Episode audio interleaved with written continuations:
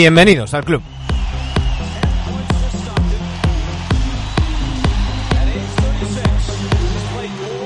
Aquí estamos una semana más, ya el capítulo 387, el último antes del All-Star. Ya se ha cerrado el mercado de fichajes, ya tuvimos un largo directo de casi 12 horas la semana pasada, hicimos un especial analizándolo, pero por supuesto algo habrá que comentar hoy. Pero es que este fin de semana hubo una cosa, no sé si os enterasteis, ahí juegan con un balón ovalado. Por supuesto que hablaremos de la NFL y tendremos al gran Mario Peña con nosotros. Y Dani Egea, nuestro neoecto de cabecera.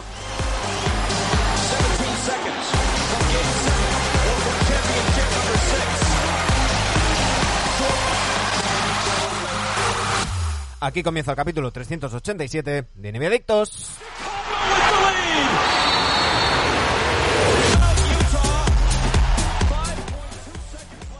Dani Egea, muy buenas noches, ¿cómo estamos?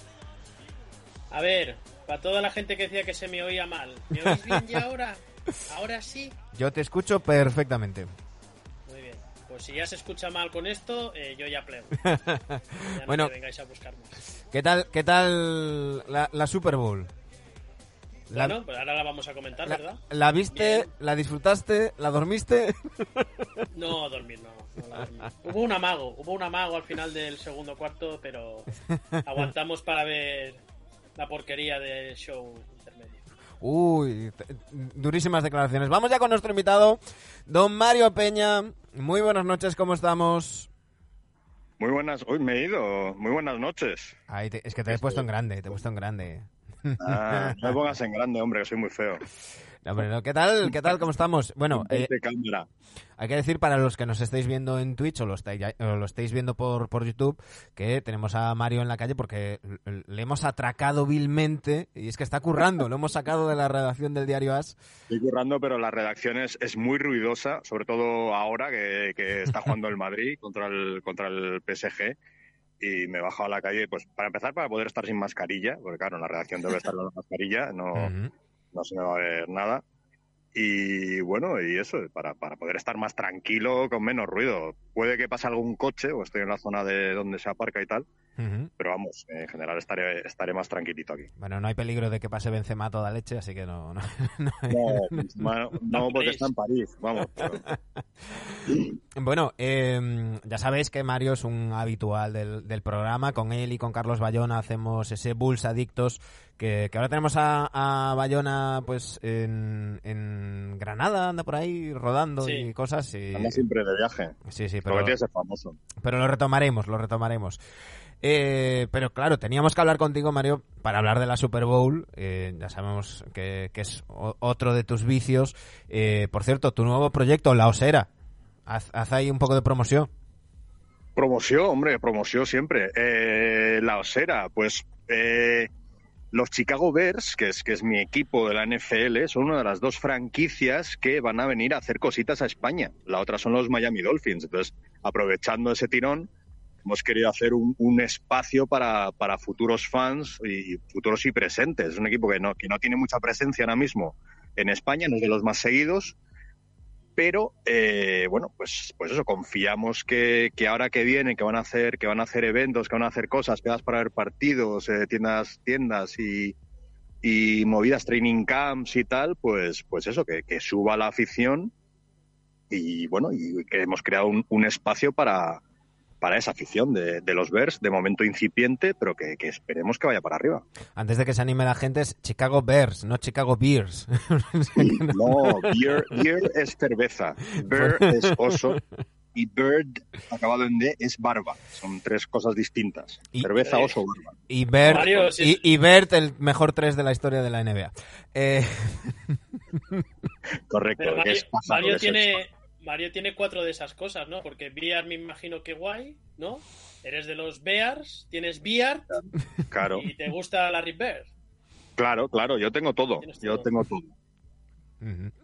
Bueno, Dani, eh, esto ya es, tu terreno, te, cedo los, los, trastos, porque yo he, de reconocer que eh, vi un cuarto y algo y me quedé dormido, me, parece, me, me aburrió soberanamente, porque quería que perdieran los dos equipos. No, no, no, no, no. Lo voy entendiendo, disfruto con, con, con algunos partidos, pero, e, pero a mí me motiva mucho el querer que gane uno y pierda el otro, en general en todo el deporte. Eh, me cuesta mucho ver eh, algo de deporte. Como elegir uno. Claro, pero con cualquiera de los dos tenían el lado malo. no, pero sí, que sí que me, me, parece, me, me quedé dormido, me quedé dormido. Así que Dani, todo tuyo, Mario. Bueno, no, yo no pretendo, le comentaba Manu esta semana que, yo no pretendía que con Mario hablásemos solo de NFL, ¿no? Porque al final esto es un programa de NBA, entiendo que la gente lo que quiere es escuchar NBA, pero si bien es cierto que yo creo que todos los aficionados de la NBA en mayor o menor medida siguen también la NFL, ¿no? En mi caso igual de medida, en el caso de Manu un poquito menos, yo imagino que el resto de, que nos oyen, pues eh, no sé en qué porcentaje andarán, ¿no? Entonces yo os pretendo durante esta entrevista hacer un juego de intentar comparar NBA con NFL, pero entendedme ¿eh? y seguidme con el juego y que yo creo que puede salir, que puede salir chulo. Primero, eh, ayer vimos la, el pasado domingo vimos la Super Bowl. Primero la una pregunta que te tiene que hacer todo seguidor de la NFL, ¿qué te pareció la Super Bowl? ¿Qué te pareció el partido? Yo, mi opinión, es un partido que fue muy emocionante porque todas las Super Bowls lo normal es que no lleguen decididas ni mucho menos, que hasta últimos minutos de cada de cada Super Bowl siempre hay opciones de cada equipo a ganar. Em, pero sí que es verdad que en esta me dio la sensación de que no, está, no ha estado a la altura de lo que hemos visto en estos playoffs, que han sido, ha sido una animalada de playoffs. No, sé qué piensas. Hombre, es que normalmente la Super Bowl no es el mejor partido de, la temporada, ni, ni o sea, no, suele ser el, el, mejor partido. Porque, bueno, pues se juega mucho, los equipos tienden a ser un poco más conservadores y tal. O sea, realmente para la gente que sigue la NFL de verdad, pues el mejor fin de semana suele ser el de la, el de la ronda divisional, que es como digamos la segunda ronda. Son cuatro partidos ahí entre los ocho mejores equipos, que eso sí que son la cara de perro y suelen dar un nivel muy alto.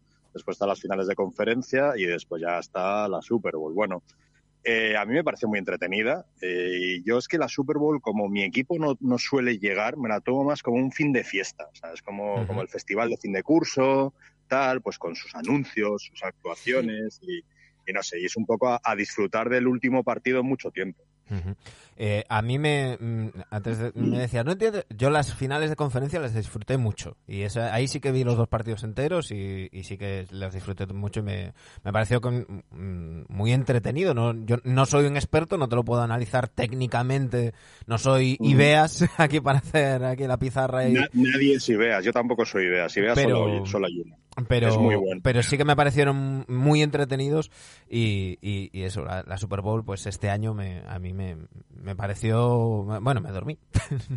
por cierto, nos dice Dirceu por aquí, ¿qué arbitraje? Se ve que los árbitros en todo el mundo es en todo el mundo y en todos los deportes.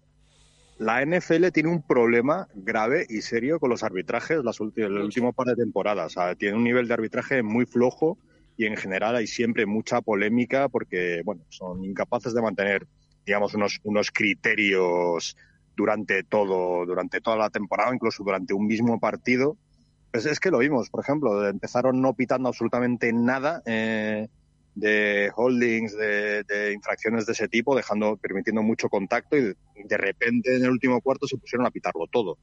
No sé, no hay, no hay consistencia y en general, pero vamos, que, que son malos para todos, porque no siempre los árbitros, los arbitrajes tienen a favorecer o a ser más laxos con los equipos grandes que con los pequeños, pero en general yo creo que, aquí ambos equipos tienen motivos para, quejarse. Mm. Venga, y ahora sí que entramos en el juego de intentar hacer comparaciones NFL-NBA en base a la Super Bowl. Super Bowl la jugaron Los Ángeles Rams contra los Cincinnati Bengals. Los Ángeles Rams, segunda Super Bowl, un equipo que a finales de los 90 cuando tuvo mayor éxito, sobre todo cuando estaba en San Luis y demás. ¿Quién sería en la NBA Los Ángeles Rams, Mario? Pues a ver, eh, claro, huyendo de la comparación fácil, es que los Rams no son ni los Lakers ni los Clippers. O sea, estaríamos en un término medio. Esta ha sido la, tercera Super Bowl que jugaban y la segunda que ganaban. Eh, vienen de estar mucho tiempo en San Luis. O sea, es un, equipo más de, medio pelo. Es un equipo que ya, que ya ha ganado la, la NFL, pero que no la ha ganado mucho. Pero podrían ser, pues, es que siempre es muy difícil hacer este tipo de comparaciones, pero pues tengo todas las. Pues ahora viene todo preguntas así, Mario. unos, unos Miami Heat, por ejemplo, unos Detroit Pistons, los típicos que, que, que han ganado antes y que tienen una temporada buena y, vuelven a ganar. Por cierto, por cierto, que, le, preguntaban a, a, Tatum antes del partido que quién pensaba que iba a ganar y, dijo Tatum, los San Luis Rams. Claro, claro, es que estuvieron en San Luis más de 20 años y antes habían estado en Los Ángeles pues otros 30 años. Em, el modelo, te quiero preguntar por el modelo de Rams, porque ha llegado a la final un equipo, luego hablaremos del otro, un equipo en el que eh, se han gastado la de Dios. Eh, han ido, está lleno de estrellas, un equipo que ha echado a perder todas las rondas por tener eh, equipos que quieren ganar ya, que no les importan las rondas. De cierta manera, pues también nos recuerdan a ciertos equipos en NBA. ¿A ti este modelo de ganar ya, ya, ya, dar, hacerlo todo lo posible para ganar este año, te gusta? ¿O te gusta más el otro modelo Cincinnati Bengals? Un equipo forjado en base a, números unos del draft, buenas selecciones, han juntado un equipo joven muy majo, nuevo entrenador, pero si bien es cierto que los Bengals han sido una escoria de equipo los últimos años, salvo alguna historia con Andy Dalton hace años, ¿no? ¿Con qué te quedas? ¿Qué modelo? A ver, es que ambos tienen sus ventajas y sus inconvenientes. Es decir, la apuesta de los Rams era una apuesta, era un todo o nada doble o nada, o sea, es decir, o gano la Super Bowl este año o me como la mierda eh, durante, durante muchas temporadas. Porque es verdad que han dilapidado toda opción de reconstruir en un futuro. Han, no tienen rondas de draft, tal. El draft en la NFL es muy, muy, muy importante, más que en la NBA. Porque en la NFL son plantillas de 53 jugadores. 53. Son siete rondas de draft, si no me equivoco. Entonces, siete rondas de draft, claro. Entonces, y, tienes que construir en base al draft porque el, porque el cap, el salary cap también es estricto. No es como en la NBA, que, que bueno, que te pasas, pagas una multita y ya está, tan feliz. No, no, aquí te pasas un centavo, no, no vale, tienes que cuadrarlo. Entonces, eh, bueno, ha sido una apuesta a todo nada y, les ha salido bien. Eh, Cincinnati ha construido sobre el draft, haciendo buenas, buenas selecciones de draft, eh, teniendo buen ojo. Y bueno, ahora les ha salido mal, pero tienen más futuro. O sea, Cincinnati sí, podemos, dentro de dos, tres años, si hacen las cosas bien, pueden volver a llegar a la Super Bowl, pueden ganarla. Tienen esa opción. De cierta manera, Manu, ¿verdad? Nos recuerda un poquito a, un equipo de Brooklyn, ¿verdad? O, a uno de Los Ángeles. Yo iba a preguntar si tenían ahí alguna ronda de 2027 para dar o algo. Eh, bueno, sí, lo que pasa es que al de Brooklyn le ha salido bastante mal su, su jugada. Y al de Los Ángeles tampoco, no, mucho mejor. Y al de Los Ángeles, bueno, Los Ángeles por lo menos pues tienen el, el título de 2020 con o, sin, con sin asterisco, pero lo tienen ahí, lo tienen en la vitrina, tienen sus anillitos en los dedos. Pero el de Brooklyn sí que ha salido fatal. Y hecho que Brooklyn, ahora volviendo a tema NBA, yo creo que con el equipo que tenía si no hubiera traspasado por Harden, hubiera juntado un equipazo. Jared Allen con Caris Lever, eh, Kyrie y Kevin Durant, joder, pues eso es un núcleo cojonudo para, para competir y, lo jodieron, lo jodieron por ir a, por esa tercera estrella en, en Harden. El otro día me decía un eh, amigo nuestro que, tiene ganas de un cruce en, en, playoffs entre los Cavs y los Nets para que Caris Levert y Jared Allen se salgan. bueno, no sé si... Sí, claro, claro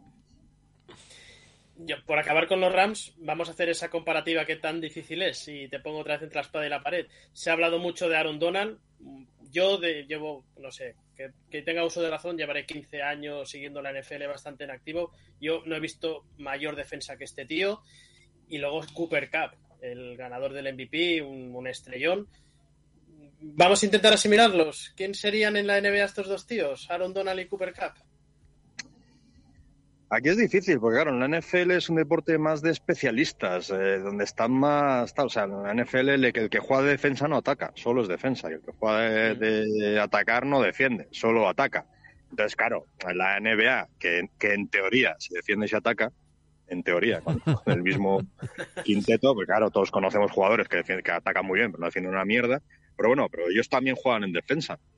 Entonces. Como especialistas defensivos, sí. Eh, podríamos estar hablando de este tío como, un Mutombo. como especialista defensivo, eh, es que, pero es que eso tampoco es, eh, yo creo que no comparar solo con especialistas defensivos no no llegas a la dimensión que tiene que tienen estos jugadores. yo creo que hay que comparar. O sea, Aaron Donald en defensa es, es, como, como un Giannis Antetokounmpo en ataque. Es decir, es, es un figura, un primera espada, un, una superestrella. Entonces, eh, y es que en la NBA, si hablamos solo de la, de la factor defensivo, pues no hay superestrellas. Hay jugadores que son apreciados, que son que son importantes para sus clubes, pero que no tienen ese estatus de, de superestrella. Hmm. No sé, creo que, aquí la comparativa se resiste un poco al, estar tan especializada la, la NFL. Quizás, quizás habría, que tirar a, habría que tirar a Dennis Rodman, ¿no? Para encontrar algo así del estilo. Sí, sí, sí. Vale, sí. Dennis Rodman, un. Sí, algo así. O sea, ben Wallace, nos dicen por aquí. Ben Wallace sí, también. Sí, sí, sí, también, Ben Wallace. Hakim algo así. Sí, sí. Y por parte de los Bengals, mm, cuéntanos esta, esta franquicia que, que bueno, eh, eh, salvo alguna cosa con cuando estuvo Andy Dalton, una franquicia que ha pasado con más pena que gloria, ¿no? En los últimos, los últimos años. Era una franquicia que llevaba más de 30 años sin ganar un partido de playoffs. Es decir, sí se clasificaron con, con, Donald, con eh, Dalton, perdón, pero perdieron en, en, su cruce. Además, perdieron contra los Steelers, un rival, un rival divisional, creo recordar, me acuerdo de ese partido. Y sí, lleva 30 años, más de 30 años sin ganar un partido de playoff. Y se han plantado en la Super Nadie contaba con ellos, además. La típica historia de Cenicienta. Hace dos años quedaron los últimos, eligieron el número uno del draft. Allí no hay sorteo, allí es inversamente proporcional a cómo hayas quedado. Si quedas el último, eliges el primero, etcétera. Y hace dos años quedaron los últimos, eligieron al quarterback Joe Barrow y el año pasado eh, Barrow se lesionó en la jornada, creo que la 8, y quedaron de los últimos también. Y eligieron al receptor Jamar Chase. Y este año, pues eso, de, haber ganado un par de partidos o cuatro partidos las últimas dos temporadas, pues se han metido en playoff y han llegado a la, Super Bowl. Es una de esas historias bonitas de, del deporte americano que no se ve en otras, en otras competiciones.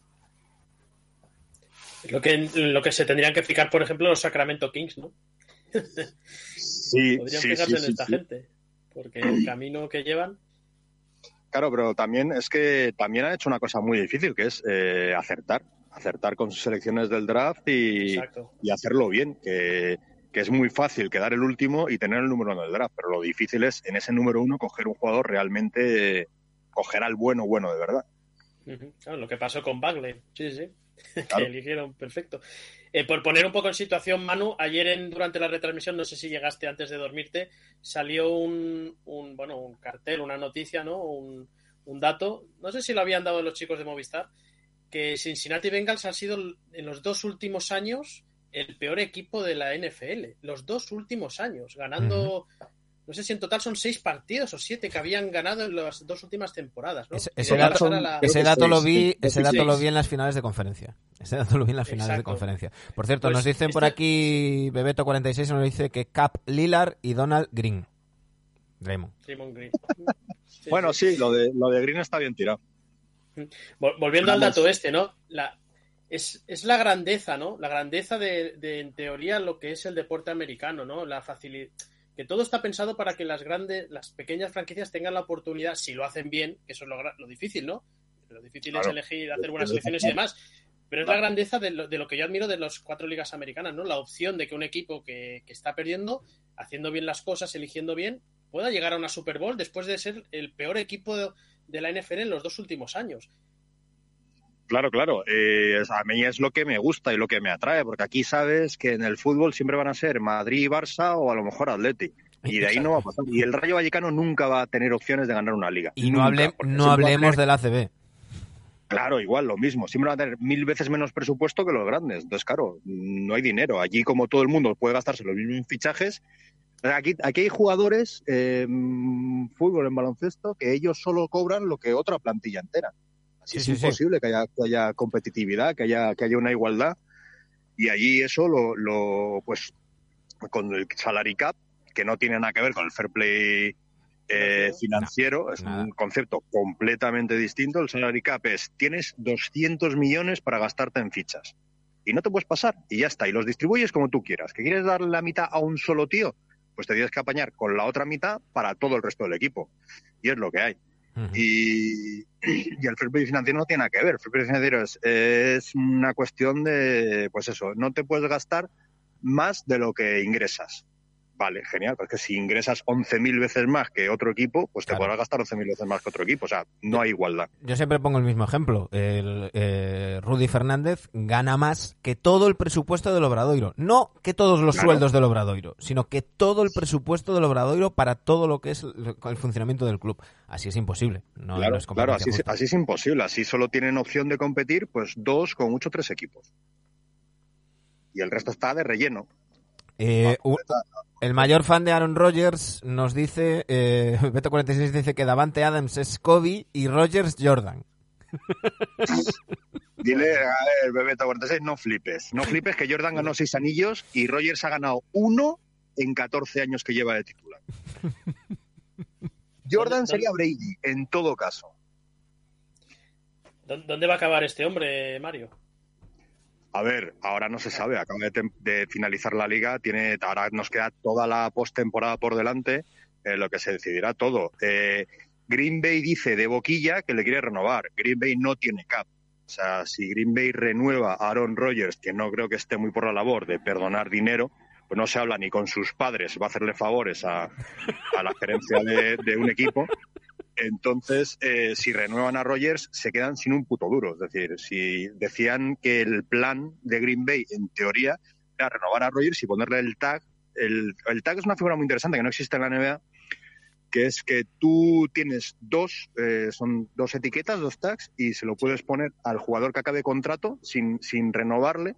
Entonces, es como una extensión automática por un año en el que el jugador cobra eh, creo que es un sueldo medio de lo que cobran los cinco mejores en su posición. Allí hay los sueldos están divididos por posiciones y entonces pues eso, o sea, ponerle el tag a renovar a Rogers y ponerle el tag a Davante Adams ya se come eh, muchísimo. Entonces, eh, si hacen eso, van a jugar con otros 50, pues eso, chavales de, de Practice Squad es decir, gente muy, muy mala, veteranos que jueguen por el mínimo minimísimo y, rookies que jueguen por el mínimo minimísimo. Como los Lakers. ni eso, ni eso. Peor que los Lakers todavía. Entonces, eh, ¿cuál sería la opción buena para Green Bay? Sería aprovechar, traspasar ahora a Rogers e intentar sacar algo por él para tal. Están, bueno, es que no lo llego a decir, están casi 50 millones de dólares por encima del CAP. Es decir, tienen que, cortar mucha gente, que reestructurar muchos contratos para, para poder cuadrar el presupuesto este año. Entonces, eh, bueno, pues depende de lo que quieran hacer. Si quieren intentar un último esfuerzo con, con Rogers, pero vamos, que su equipo va a ser peor que el que ha tenido estos últimos años, o si quieren intentar sacar algo por Rogers ahora, ahora que pueden y, iniciar un proceso de, de, reestructuración pues, más, más controlado, más, más normal. vamos, está en una situación bastante jodida. Y lo que dicen es que, esto, que esto de querer renovar a Rogers, que es de boquilla, que en realidad lo están diciendo para contentar a los fans, pero que es probable que no pase. Dime, una última cosa, Mario, y ya, por mi parte te dejo porque habrá que ir a pegar palo al agua, ¿no? Eh, dime una cosa que te gustaría que la NBA se copiase de la NFL y dime una cosa que te gustaría que la NFL se copiase de la NBA.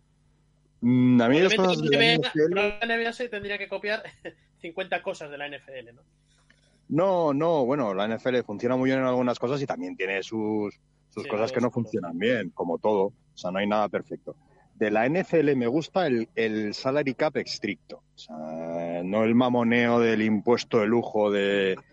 En teoría me puedo gastar lo mismo que tú, pero en la práctica, como tengo 30 veces más dinero, pues, pues me gasto el doble que tú y después pago, pago un impuesto de lujo y me da igual porque, porque tengo un equipazo. Me gustaría un salary cap estricto, más, o sea, sí, económicamente que fuera más parecido al rollo de la NFL. Y también me gusta la NFL que eh, lo tienen al revés de la NBA el orden de agencia libre y draft. Primero tienen la agencia libre y luego el draft. y no sé, a mí por lo que sea es un orden que me gusta más. Ahí estoy de acuerdo contigo. Eh, con el tema del salary cap, yo a mí me gusta cómo funciona el de la, el de la NBA porque es el que se pasa las, las multas van a los equipos que no se han pasado y a mí eso me gusta. Eso, eso Ver, ver algo casi comunista en, en, Estados Unidos es algo que me gusta.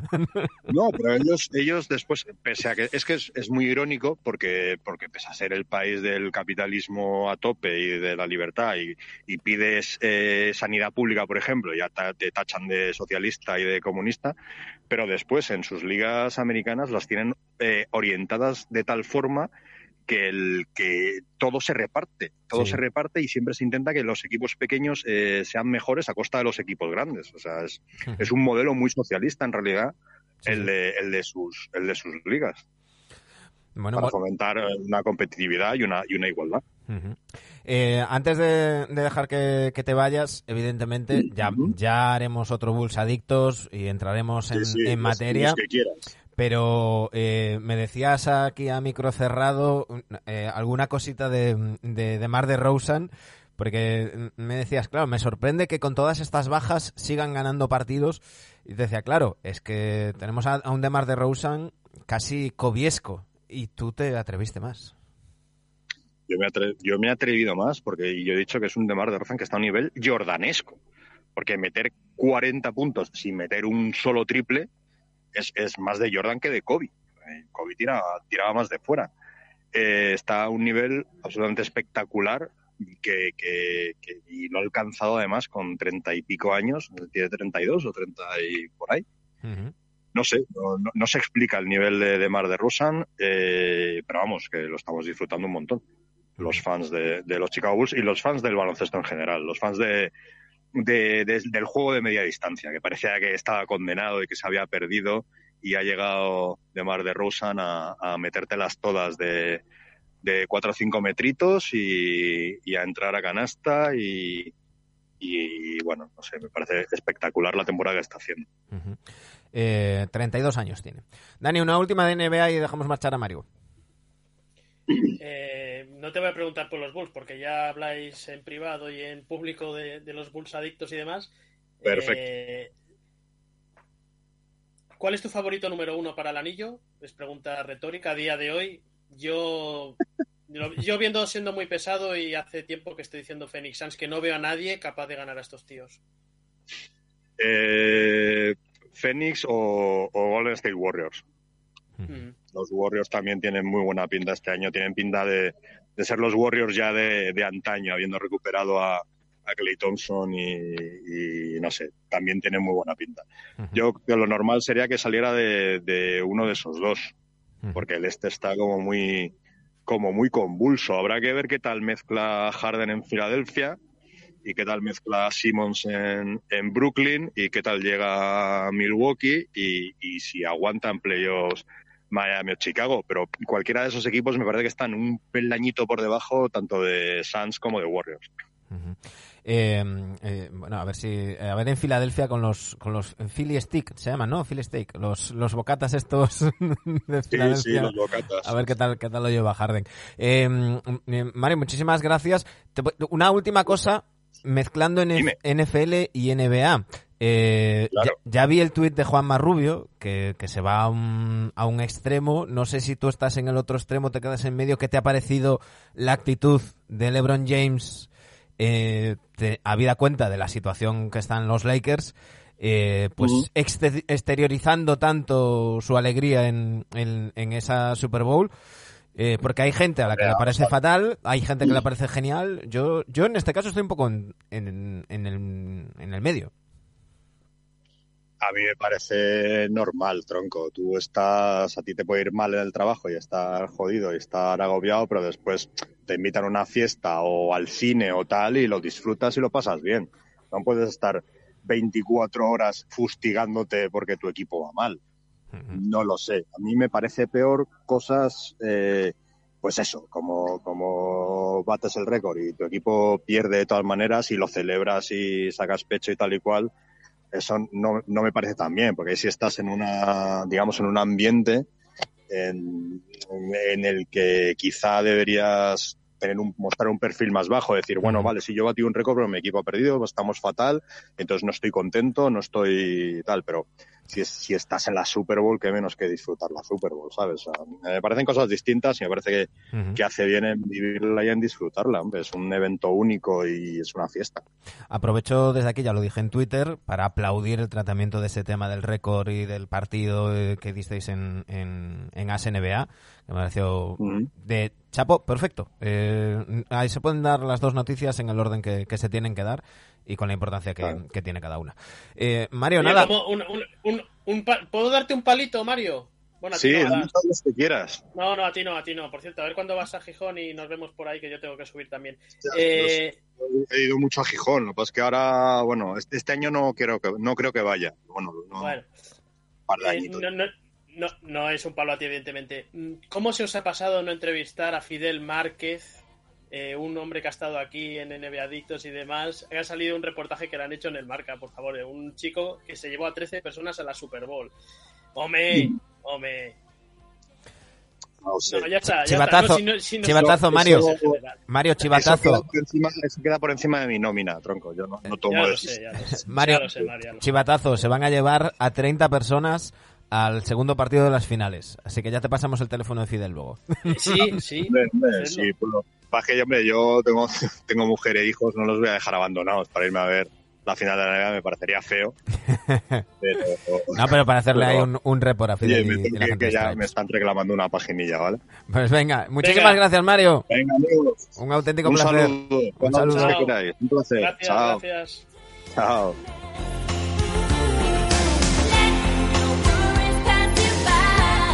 Qué grande Mario Peña, saliendo del trabajo, a quien le estábamos atracando en, en directo. Eh, nos decía 25 minutos, media hora. Bueno, pues lo hemos tenido entre unas cosas y otras 35 minutos aquí. Eh, y por cierto, nos ha hecho sentir mal, ¿eh? Me ha Por- hecho sentir mal. Dice, me están reclamando. Digo, no pasa nada, hombre, no pasa nada. Hay confianza para decirnos esas cosas con, con Mario. Eh, decía lo de Lebron, nos dice por aquí Bebeto que ya estuvo en el partido anterior y tal, porque, mm, porque claro, eh, hay, hay, hay el- el los dos extremos. Yo por una vez estoy aquí en, Mm. en- en medio eh, con, con este personaje, sin que sirva de... de- Yo, de- yo si, si me preguntas mi opinión, eh, o si no me la preguntas, pues eh, te la digo igualmente. Sí que es cierto que seguramente yo hace años, cuando era más joven, ¿no? Eh, cuando era aficionado, bueno, ya sabéis que soy aficionado al Nastic y al Barça, pues cuando en las épocas malas de Gaspar y demás, decías, estos hijos de puta, y ahora salen de fiesta y no sé qué. Luego van pasando los años y hay que re- relativizarlo todo. Luego tú también estás en un ambiente de trabajo donde todos creo que nos exigen en nuestros trabajos y estamos puteados y al llegar a casa, pues oye, no pasa nada por irte a echar una caña o ir a tomar algo o a cenar, ¿no?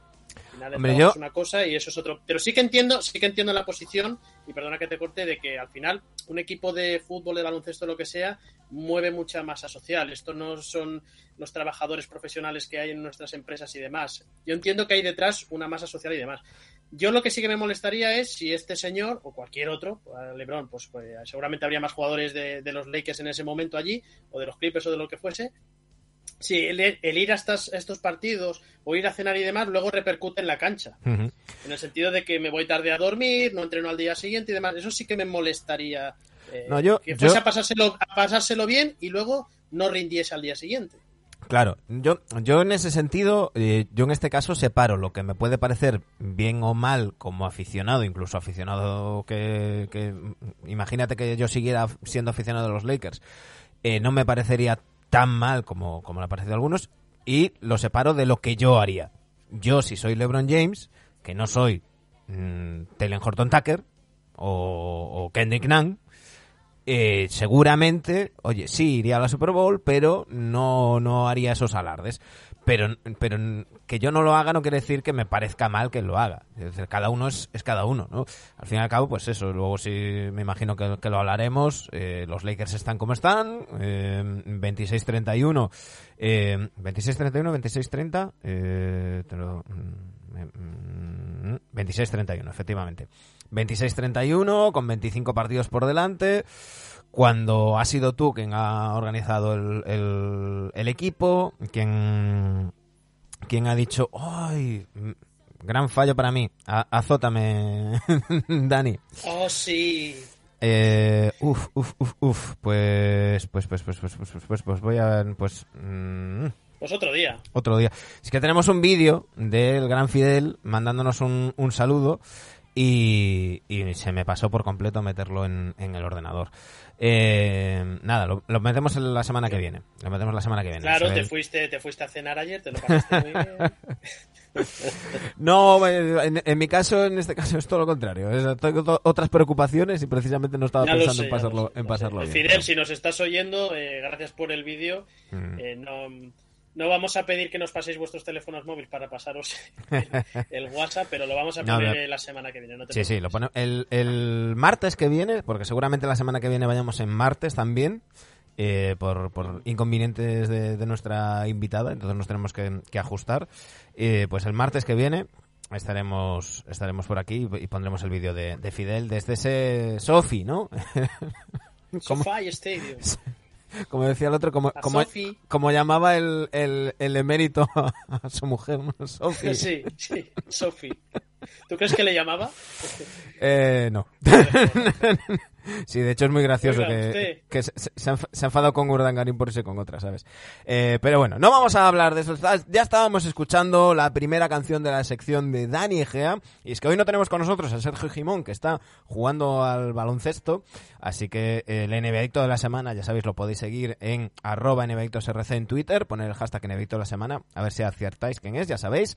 El lunes 5 puntos, el martes 4, miércoles 3, jueves 2, viernes 1. Quien más puntos tenga en el mes de febrero se lleva una camiseta NBA Authentic. Y ahora vamos con Fab Season.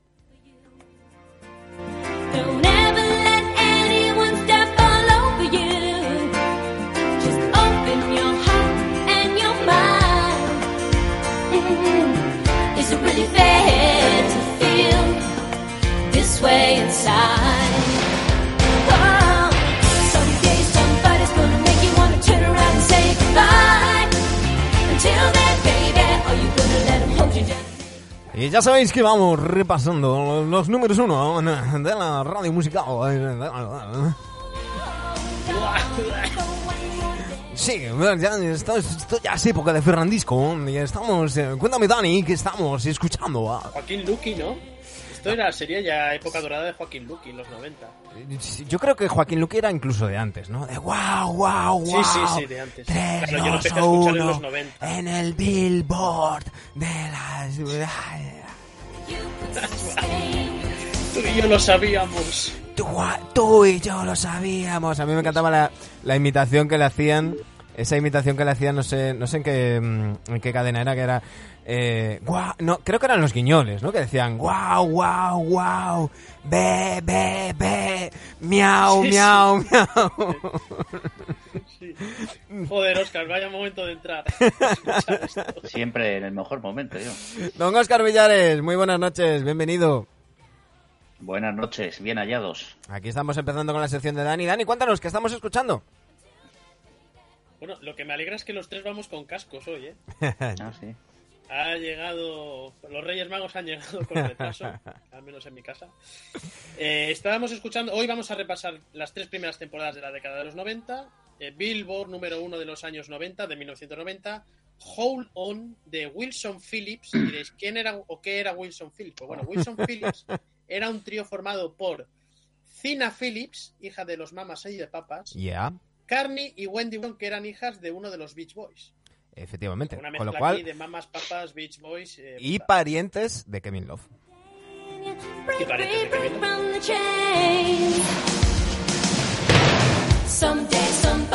Make you wanna turn around. Se nos carga el pelo, se nos ponen las sombreras, nos ponemos el color fosforito porque hemos llegado a los 90. Maravillosos 90. Bueno, venga, 1990, como siempre vamos a ponernos en situación. Vamos a ver, ¿qué pasó en los años 90? Pues, pues cosas buenas y malas. Fin una, eh, se acaba una guerra civil en Honduras, eh, se crea o nace Lituania, llega la democracia a Chile, bueno, de momento todas cosas buenas, ¿eh? Liberan a Nelson Mandela y Estados Unidos lanza el telescopio espacial Hubble. Hombre, Fijaos, ¿eh? hombre. No hemos dicho nada malo, ¿eh? Este, esta ocasión. Eh, hom- hombre, La dice democracia no sé si es buena o mala. Tro- Trompicayo desvela su edad diciendo que tenía vinilos de este, de este grupo, de, de Wilson Phillips. Hostia. Eh, y eh, nos andan por aquí diciendo Manu imitador y Chimichaca diciendo que todo el moroco me he cascado. no, no, aquí sin, sin, sin aditivos, sin aditivos. Bueno, pues vamos ya con los 90, Dani. Vamos con la, la 89-90. Eh, ya, bueno, esto yo creo que ya, lo- ya os acordáis todos. Detroit Pistons ganan su segundo anillo 4-1, le ganan la final a Blazers. Con MVP de las finales a Isaiah Thomas. El MVP de aquella temporada regular fue Magic Johnson. El entrenador del año Pat Riley. Rookie del año Robinson, David Robinson de San Antonio. Jugador más mejorado Ronnie Seikali, Hombre, que vino aquí a Barcelona al que le debe su carrera Pau Gasol. La derecha. Eh, Exacto, por aquella lesión. Sexto hombre, Pierce, de Milwaukee. Defensive Player of the Year, Dennis Rodman. Primer quinteto, Cal Malone, Charles Barkley, Patrick Ewing, Michael Jordan, Magic Johnson. Ojo a este quinteto, eh. Ojo a este Mm. quinteto. Sí, sí. MVP del All-Star fue Magic Johnson. Y número uno del draft fue Ellison, de Sacramento. Pervis, Pervis, Ellison. Pervis. Pervis Ellison. Pervis, Y que ahora no, que era la detalle. pelvis. Que no era la pelvis. No era pelvis. y ahora aquí sí que le pido ya a Oscar que si quiere intervenir adelante. Eh, temporada 89-90, nu- hay dos incorporaciones nuevas en la liga, Minnesota Timberwolves y Orlando Magic. Ya somos 27 equipos en la liga. El All-Star que se disputa en Miami. Aquella Eh, extensión eh, de, de la liga que, habíamos comentado la semana pasada, que se había anunciado unos años antes, que, que iba a ser efectiva más adelante, pues, pues esta temporada ya fue efectiva con, con Orlando y con Minnesota. Eh, el draft con Pervis Ellison en el número uno. Y además aparecen por ahí Sean Kemp, Glenn Rice, Sean Elliott, Tim Hardaway. Un draft de bastante nivel. Eh, entra en juego también a retransmitir, a retransmitir eh, partidos la NBC. Un gigante. Y bueno, lo hablamos de los Pistons que ganaron a los Pacers en primera ronda, a los Knicks en segunda ronda, a los Bulls de Michael Jordan en finales de conferencia, míticos, míticas finales, y que ganan el- en el quinto partido ante Portland Trail Blazers el segundo anillo de la historia. Y bueno, es un, es un quinto partido que Oscar lo recordará eh, por una canasta en el último segundo de Vinnie Johnson para ganar aquel anillo, ¿eh? Sí, sí. Eh, y- pero vamos, yo, yo estos playoffs o estas, sí, estos playoffs y finales los recuerdo sobre todo por un séptimo partido que las finales de conferencia entre Jordan que les ganan Detroit Pistons. Un séptimo partido mm, tremendísimo, ¿eh? Y bueno, por decir algo de los finalistas, unos Blazers que estaban con Clyde Drexler, con Terry Porter, con Kersey, andaba por ahí también Petrovic, que no habían vuelto a jugar un partido de playoff desde que ganaron el anillo en el 77. Sí, sí. Ojo a ese dato, ¿eh? Y unos, unos Blazers que, que hicieron muy buenos playoffs, pero que se vio que, que estaban lejos en, en las finales, estaban lejos de estos Pistons. Unos Pistons que ya venían pues bastante, bastante curtidos. eh, y yo creo, Oscar, no sé si, si opinas como yo, que la clave fue precisamente el dato que acaba de dar Dani, ¿no? Que estos Blazers no tenían es- experiencia en, en playoffs y en cambio los Pistons venían con el culo pelado de, Bueno. de varias temporadas. Yo no sé si te he oído bien, Dani. Eh, ¿Qué me has dicho? ¿Que no habían jugado un partido de playoff? No, partido de playoff sí habían jugado. En, en el, en el, sí, en el, en el- un- sí habían jugado ante- anteriormente alguna serie, lo que pasa no habían pasado de primera ronda. Ah, pues Pero era sí, esto. Era este. No habían pasado de primera ronda. Pero sí, sí, habían jugado playoffs en el 87, creo que caen con Houston 3-1, y en el 88 no sé con quién pero- eh, pero lo que no habían pasado era de primera ronda, creo, desde el Ujú. 67. Este es el dato correcto, sí. Y bueno, una media de la temporada, pues eh, Jordan 33 puntos por partido, las llevó en 14 rebotes, Stockton 14 asistencias, Jordan 2 robos, o las llevó en 4 tapones por partido. Fijaos qué nombres, que son nombres con los que muchos crecimos, ¿eh? Todos estos nombres son muy míticos ya, ¿eh? ¿Vale? Esta es la temporada 89-90. Perfecto, pues vamos a seguir avanzando y esto ya os va a sonar más. más. Y hoy es, es una pena que no esté Jimón para, para hablar de música, Para para, decirlo, hacer para ciertas decirlo. cosas. Joder.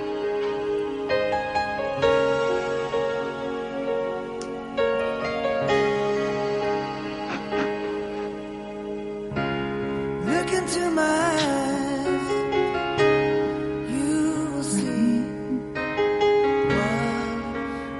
Buenas noches, Sport Cities. Te recibimos con Eh, un gran artista canadiense, Brian Adams.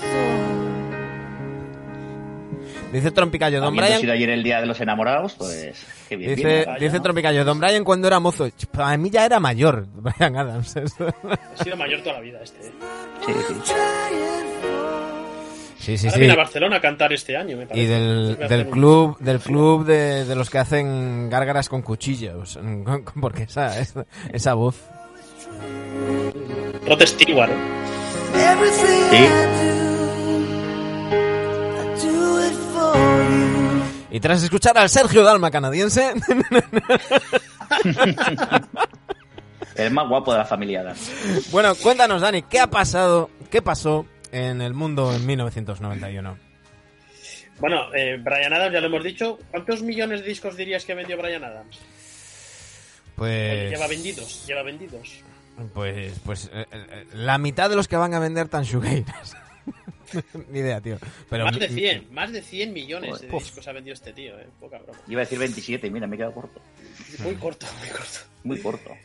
Eh, venga, nos vamos a poner en situación. Año 1991. Este sí que es un año un poco malillo, ¿eh?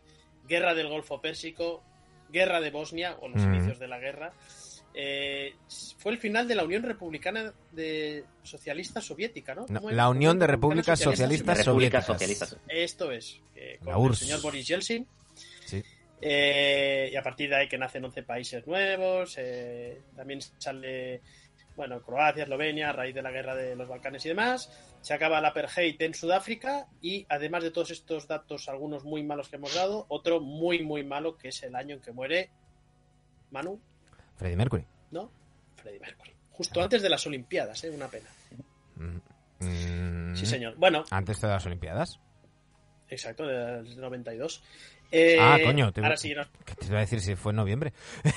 Estaba pensando. vale. Sí, te refieres, te referías al año antes, vale, sí, sí. Eh, Exacto, exacto. Que bueno, este- se da por hecho que iba a ir a la, a la ceremonia a cantar, ¿no? Año, o perdón, mejor dicho, mejor de, de temporada 90-91. Hacemos el rápido repaso. Por fin, Chicago Bulls campeones aquel año, ganando 4-1 a los Lakers. MVP de aquellas finales Michael Jordan, MVP de la temporada Michael Jordan, entrenador del año Cheney de Houston Rockets, rookie del año Coleman de los Nets, jugador más mejorado Scott Skiles de Sí, señor. Orlando, Sexto hombre, Detlef Schrempf, de Indiana Pacers. Eh, jugador del año, perdón, jugador defensivo Dennis Rodman, su segundo galardón. El primer quinteto está formado por Karl Malone, Charles Barkley, David Robinson, Michael Jordan, Magic Johnson. El All-Star, el MVP se lo llevó Charles Barkley y el número uno del draft, Derrick Coleman, de los Nets también, bueno, que fue el rookie del año. Y entramos ya un poco más al detalle de aquella temporada. Eh, es el inicio del reinado de Michael Jordan, ¿no? Es el inicio de, si bien es cierto que ya estaba en la liga, ya era una eh, superestrella, pero yo creo que es el año de la confirmación y del cambio en el orden del baloncesto americano y yo creo que del baloncesto mundial, ¿no? La- porque siempre decimos que un jugador hasta que no consigue ese reconocimiento, pues parece que le falta un pelín. Bueno, pues ya Michael Jordan consigue su primer anillo. ¿Alguna cosilla más interesante? Pues aquella temporada se instaura por primera vez la falta flagrante. que Hasta entonces no existía. Una temporada en que Scott Skiles reparte 30 asistencias en un Que partido. sigue siendo el récord, que sigue siendo el récord todavía. ¿verdad? El All-Star se disputa en Charlotte. Un draft con Derrick Coleman como el uno y además aparecen por ahí Gary Payton, Sharif Abdul Raúl, Tony Kukoc y Cedric Ceballos. 29. Efectivamente. Ujú. Y los Bulls que, bueno, eh, ganaron a los Knicks en primera ronda, los Sixers en segunda ronda, los Pistons, bien, por fin, ¿no? En finales de conferencia. Y le ganan en el quinto partido de las finales a Los Ángeles Lakers el primer anillo de su historia, ¿no?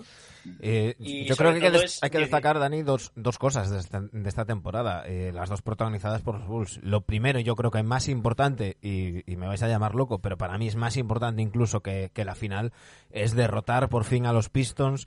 Que, que habían amargado la vida a Jordan con aquellas Jordan Rules, con aquella dureza y eliminándoles durante varias temporadas consecutivas. No solamente el hecho de que les ganaran, sino que les ganaran con, el- con el 4-0, eh, aquella imagen penosa, lamentable, asquerosa de los Pistons yéndose antes de que termine el, el partido. Eso es muy feo, lo haga quien lo haga. Y, mm, y, y- y luego ya las, las finales, unas finales donde mm, luego sabríamos que mm, Magic Johnson ya no estaba al 100% físicamente por, por el tema del, del virus, ¿no? Pero yo creo que para mí es casi más importante, no sé cómo lo veis vosotros, pero de, de cara a todo lo que fue, para mí fue más importante para Jordan el quitarse esa losa de encima que eran los Pistons y además de una manera Sí. tan contundente con ese 4-0. Sí, sí, sí. Eh, importante. Mm, Yo creo que se produce. eh, eh, la figura de Phil Jackson en este aspecto es muy importante. Se produce un punto de inflexión que es cuando mm, los Bulls eh, no se refuerzan en, antes del, eh, trade deadline, en el que Jordan andaba detrás de, la incorporación de Walter Davis, que era un jugador pues, finísimo, tirador, muy bueno, y que era de North Carolina. Jordan siempre ha sido, pues, tanto para su vida personal como para la vida deportiva, siempre ha barrido mucho para casa y tiene mucho apego en North Carolina. Jordan estaba empeñado en, en traer ese jugador y una vez que, que no logra convencer a, a Jerry Reinsdorf, porque con Kraus no tenía relación directamente, de que, de que lo traigan, a pesar de que hicieron, hicieron intentos por traerlo, ¿no? Eh, Michael Jordan monta en cólera y incluso se piensa en, en buscar una salida, pero al final, pues Jerry Reinsdorf se, se mantiene en sus 13 oye, y le dicen, mira, Michael, esto es lo que hay. Eh, no hemos podido conseguirlo a pesar de que lo hemos intentado. Y se pone, si tú sales hablando, hablando en la prensa es contraproducente para tus compañeros, incluso para, para nuestras propias gestiones, porque nos dejas en evidencia. Y al final Jordan recapacita, eh, se da cuenta de que, que es lo que tiene que hacer, liderar a ese equipo, eh, se da cuenta de que bajo el sistema de Phil Jackson al final van saliendo las cosas y, y- la verdad es que la actuación que tiene Jordan en las finales es impresionante. O sea, eh, son promedios de 31 puntos y 11 asistencias. eh. Mm, Y en, un quinto partido donde Phil Jackson le llama al orden en un momento del partido que, que se le va y que él vuelve a las andadas en el que quiere acaparar todo el juego y, vuelve a repartir juego otra vez y creo que le hemos hablado la- un- en, en un post mío también que es la- el famoso quinto partido donde John Paxson mete 10 puntos en los últimos 4 o 5 minutos. En- hay una llamada al orden de Phil Jackson y, oye, Jordan, oye, pues eh, a pesar de, de, de ser la superestrella de la NBA, ser la figura, oye, recapacita, dice, oye, pues es lo que me toca y, y ahí es, donde empieza pues el reinado de los Bulls que Es mítica la charla que cuenta Phil Jackson en una de sus biografías, porque hay, hay tropecientos libros de, de Phil Jackson y, y suele, suele Sí, comentarlo. sí. Cuando, se sienta con Jordan, eh, que lo hace al principio de esta temporada y lo hace también en, en los play- durante los playoffs, le dice, bueno, ¿tú qué quieres ser? ¿El tío que más puntos meta en la historia de la NBA? Sí. o el mejor jugador de la historia de la NBA y ganar anillos, ¿no? Eh, Jordan le dice, ganar anillos. Y entonces Phil Jackson dice, bueno, pues hazme un poquito de caso. A veces tienes que, que no tirar tú, ¿no? para, para eso. Y, y eso lo subrayaban con, como que ya comentamos en su día, con esa, ese, ese partido con Paxson. Y, y, y- y se vio... Open, famoso, eh, Mm. Y se, Y- se vio, y bueno. sobre todo, sobre todo yo creo que en esta temporada fue cuando se ve más el cambio, luego ya todo va más como más, más orgánico y el triángulo y demás, pero en esta Sí. primera temporada sí que se, le- se ve Sí, la sí, adaptación de, de principio a fin de la temporada además se ve la adaptación de Jordan y cómo cambia un poco su, su estilo de juego mm, y pasas si- siendo la estrella fundamental de estos Bulls, pero ya no es eh, Jordan sistema. No, Jor- Jordan le cuesta, le cuesta adquirir los principios del triángulo ofensivo. Le cuesta porque es un jugador que, eh, un jugador como él se ve capaz de, de- de- no le hace falta ningún sistema. Jordan en cualquier sistema es capaz de coger el balón y generar. Pero claro, él no se da cuenta que el triángulo ofensivo no, no trataba de sacar el mejor rendimiento de Jordan, sino el mejor rendimiento de sus compañeros. Exacto. Y, y una vez que él, eh, aunque le cuesta mucho al principio, una vez que él asimila estos conceptos, es mucho más fiel que, por ejemplo, el Kobe Bryant de los Lakers. Mm. Igual que decía Tex Winter que bebía los vientos por Kobe y que decía que tenía capacidad para asimilar el sistema, Kobe era mm, más verso libre que, que Jordan en ese aspecto. Jordan respetaba mucho más los principios, a pesar de que también tenía sus momentos y sus arranques de, mm, pues eso de, de- de- de individualistas, ¿no? Pero Algo que incluso sí que el propio más. Phil Jackson decía, decía hace, bueno, con motivo de la, del fallecimiento de, Kobe y demás en una entrevista, decía Phil Jackson que lo que en, en, la- en los tres primeros anillos quizás era a veces un problema porque, porque Kobe se, se saltaba un poco eso, eh, en los dos segundos y en la final de, de 2008, en, es- en esos tres años, eh, lo utilizaban como recurso, ¿no? Oye, pues cuando nos atascamos un poco con el, con el triángulo o Sí, cuando sí. hemos hecho varias veces la misma jugada, pues aquí aparece Kobe y rompe un poco al rival y, y también lo, lo adapta lo adapta por ahí. En Sí. fin. Bueno, eh, vamos a seguir, de- pasamos de, de temporada, ¿no, Daniel? Porque como nos enfrasquemos aquí, yo... Sí, sí, sí, sí, la verdad. Ahora No, entramos... no, yo tenía ahí un par. Yo quería, espera, yo quería un par de cosas decir, porque Sí, sí, también sí. es cierto que vienen seis anillos de Bowls. Vamos a, ir, ir yendo con calma porque son seis anillos. ¿eh? Claro. Eh, tengo la sensación de que este primer tripit del que hablaremos esta eh, a continuación y el siguiente programa eh, lo tenemos en el imaginario colectivo un poco olvidado. ¿no? Toda la todo se nos va al, al- al último tripit o al segundo tripit. Pero aquí hay jugadores como BJ Armstrong, como Horace Grant, como Paxson, como Craig Hodges, que tiene también una historia, Craig Hodges y su relación con Sí. Michael Jordan. No nos olvidemos de ellos tampoco, ¿vale? Porque todas las miradas No, y no. el pensamiento siempre se nos va a los que hablaremos ya en su día, de Rodman, de Kukoc, etcétera, ¿no? Y, y un último apunte de esta temporada que me parece justo hacerlo, ¿no?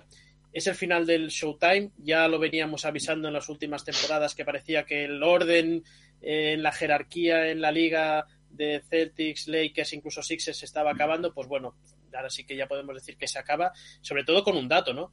Que eh, los Lakers desde el año 81 habían sido el mejor récord del oeste, siempre en temporada regular. Ya no lo fueron este año No. y fueron las últimas finales hasta el año 2000. Mm, Sí, sí, sí. No, hombre. de, de una, de una, una travesía en el desierto muy grande de Lakers. Hay que decir que, que yo creo que estiraron el chicle quizás más de lo que de lo que muchos pensábamos. Ya no estaba Jabbar, había llega- llegado Divac, eh, Worthy tampoco estaba, mm, no estuvo toda la temporada al, al 100%, AC Green pues tampoco era el, el que era, Byron Scott tuvo una mala temporada y luego pues pues sobre todo eh, Michael Ya no estaba Riley tampoco. Claro, Michael, Riley, Michael. Thompson era muy, muy veterano, ya no estaba Pat Riley, que, que ahora, ahora comentaremos en la sección de, de Oscar. Y, y, y luego Magic, pues, pues eso, a Magic, eh, pues en su día eh, la prensa decía, se preguntaba por qué no había dado el nivel o que eh, fueron incluso muy duros con él, con cómo había caído frente, frente a Jordan y, y luego eso, luego supimos años después que eh, pues, pues posiblemente ya a, a finales de la temporada anterior ya estaban notando los efectos del, de, de- de- bueno, en en este caso no de enfermedad, sino de ser portador del, del virus que físicamente pues no estaba al 100% y eso, y eso se notó en, en estas finales. Muy bien, pues si quieres pasamos ya de temporada. Vale, A pues la A ver qué guerra nos traes ahora. Venga, Si no, no, no. Si, si- A bailar. si la de antes era de follar, esta ya ni hablamos. Dale.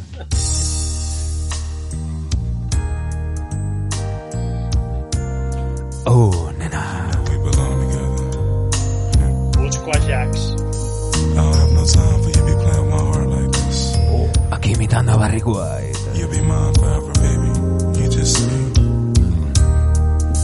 Belong together. And you know that I'm right. Yo esta no me acordaba nada. ¿eh? Hombre, Trompicayo ya clavándola. ¿Cómo se le nota Sí, la edad a señor. Trompicayo? Sí, señor, sí, señor. Sí, señor. Yo, yo de esta me acordaba, pero en mi memoria era del 95-96. Pero no, pero no. Este End of the Road de Boys to Men. Breaking. Chess. Dice, Yo, y esta música Para es esto programa que viene, Tinder. me vengo ya con el papel higiénico aquí al lado. ya. Bueno,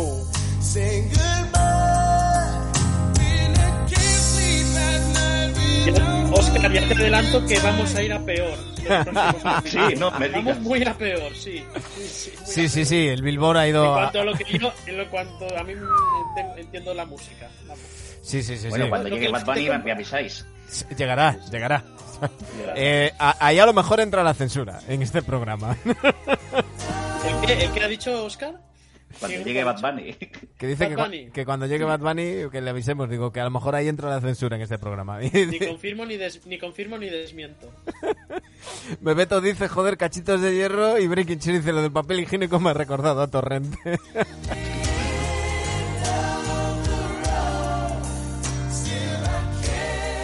Bueno, Dani, cuéntanos, aquí estamos escuchando End of the Road.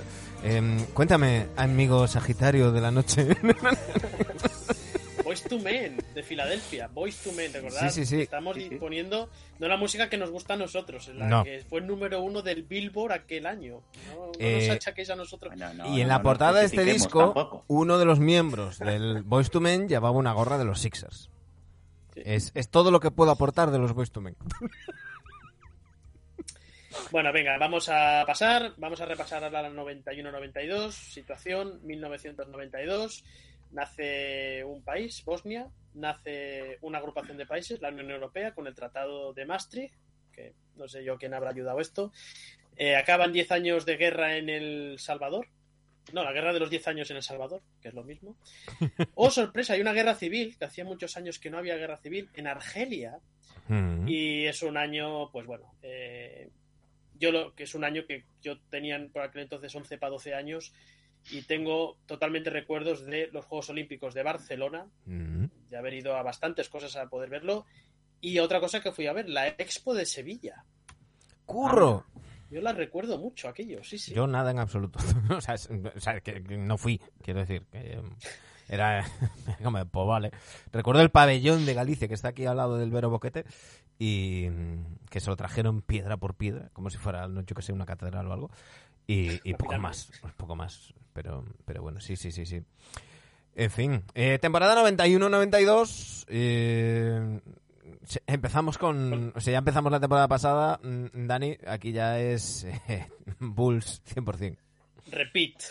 Llegará el tripit, pero estamos con el repeat. ¿eh? El Eh, back to Chicago back. Bulls ganan el back to back, ganan el anillo, eh, 4-2 le ganan en las finales a Portland Trail Blazers, con qué sorpresa, Michael Jordan MVP de las finales, Mm. Michael Jordan MVP de la temporada, es su tercer MVP de la temporada, entrenador del año Don Nelson de Golden State Warriors, que conseguía Mm. su tercer eh, premio, rookie del año Larry Johnson de Charlotte Hornets, Qué grande. eh, jugador más mejorado Ellison de Washington, eh, de- jugador defensivo del año David Robinson de San Antonio, y me dejo el sexto hombre, para decirlo ahora, Deadlick Scrempf.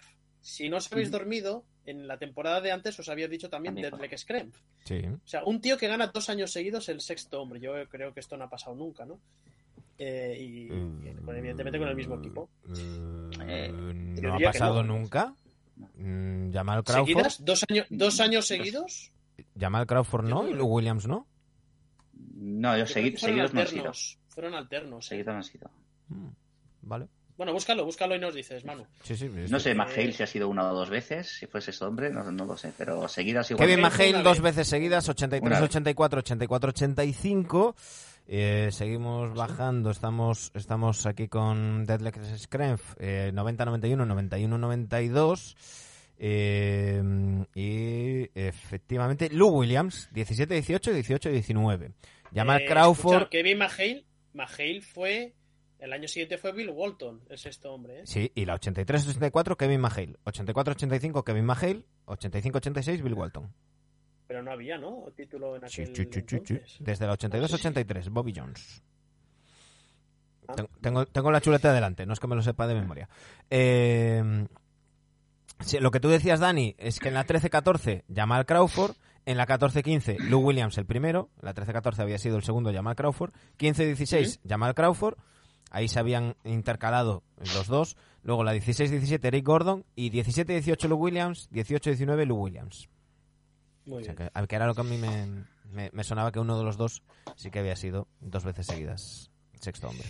Molt bé, pues perfecto. Eh, primer quinteto de aquel año: Cal Malone, Chris Mullin, David Robinson, Michael Jordan, Clyde Drexler. El MVP del All-Star, luego hablaremos de él. Y el, el jugador número uno fue Larry Johnson, ya lo hemos dicho, del draft. ¿eh? Ujú. 91-92. Bueno, es una temporada que viene marcada pues por el anuncio de Magic Johnson como portador del virus del SIDA. Un anuncio que yo creo que, que golpea no solo al mundo del baloncesto, a todo el mundo del deporte y a todo el planeta en general, ¿no? Mm. Eh, y recuerda a Charles Black- Barkley, si lo recordáis, cambió su número 34 de siempre en Filadelfia Sí. por el número 32. Efectivamente. Un dorsal que estaba retirado a, a Cunningham y Sí. se, lo dejaron, se lo dejaron portar. Bueno, recordaréis mucho aquella rueda de prensa, imagino. ¿no? Sí, sí. Sí, sí. Es que además, Y- es que además fue, fue, fueron unas semanas eh, porque fue en, en, en noviembre, a principios de, de temporada, Sí, sí. y, y dos, tres semanas después, estoy hablando de memoria, eh, fallecía Freddie Mercury. Entonces, para mí fueron, para mí que Freddie Mercury era la hostia y creo que ya lo he contado en alguna ocasión. Eh, yo tuve la suerte de que ningún familiar, ninguna persona cercana se me murió hasta que ya estaba entrado en la veintena. Eh, fue la primera persona mm, por la que lloré por su fallecimiento. O sea, fue un, impacto brutal para, para mí.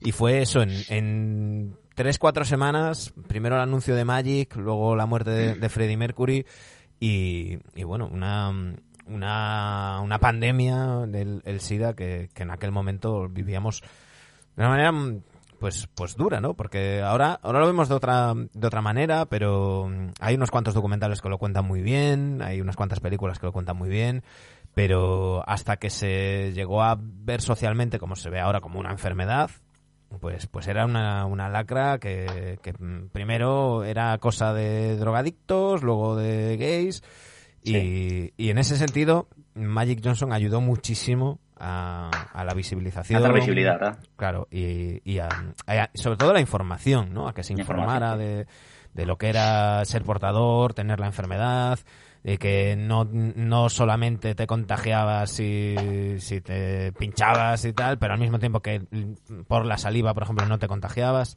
tantas, tantas cosas. Mm. Eh, bueno, es un año, una temporada complicada, ¿no? Porque también eh, es eh, la retirada de la River por problemas físicos. Un año, pues, como hemos dicho, de las Olimpiadas y de la creación del Dream Team, que va a las Olimpiadas de Barcelona 92. A nivel de NBA, pues hay, una, hay un dato curioso. Cleveland Cavaliers le gana de 68 puntos de diferencia a Miami Heat. Creo que debe ser todavía la, en activo, ¿no? Esta diferencia de puntos.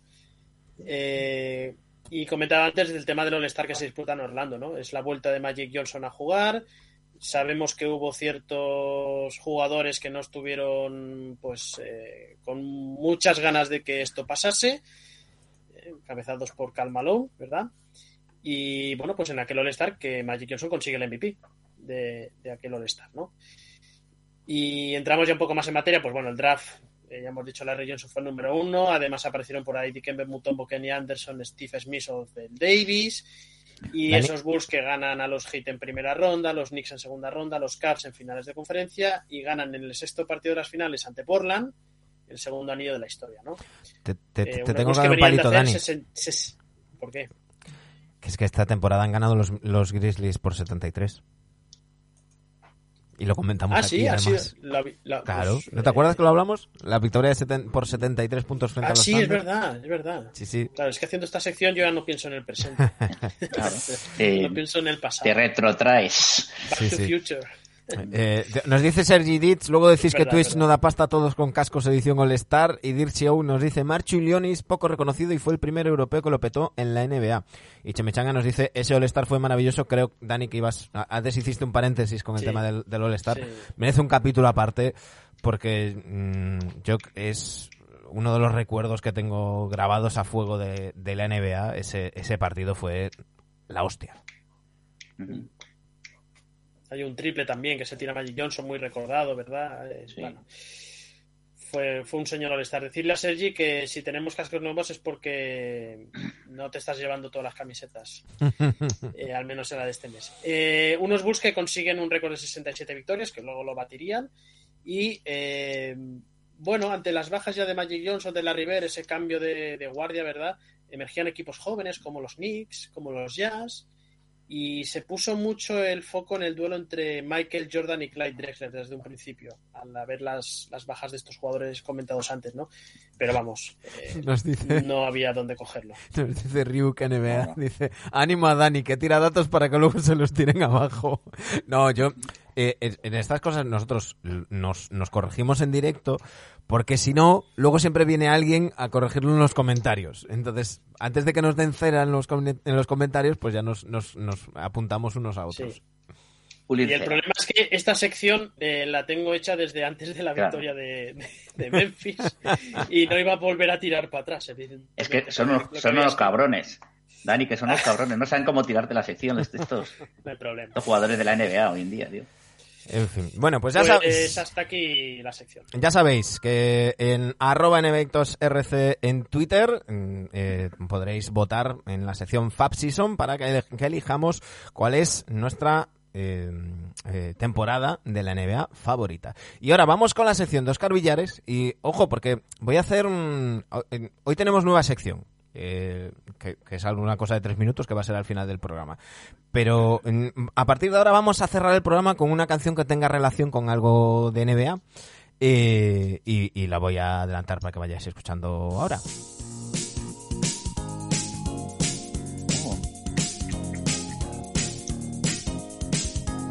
Part-time. Exacto. Como, como dice un amigo mío, amante a tiempo partido. Eh, bueno, vamos, vamos con, con la sección de Oscar Villares, vamos eh, con este Off the Bench. Ya sabéis que cada semana repasamos con Oscar eh, un- uno de sus hilos en, en Twitter.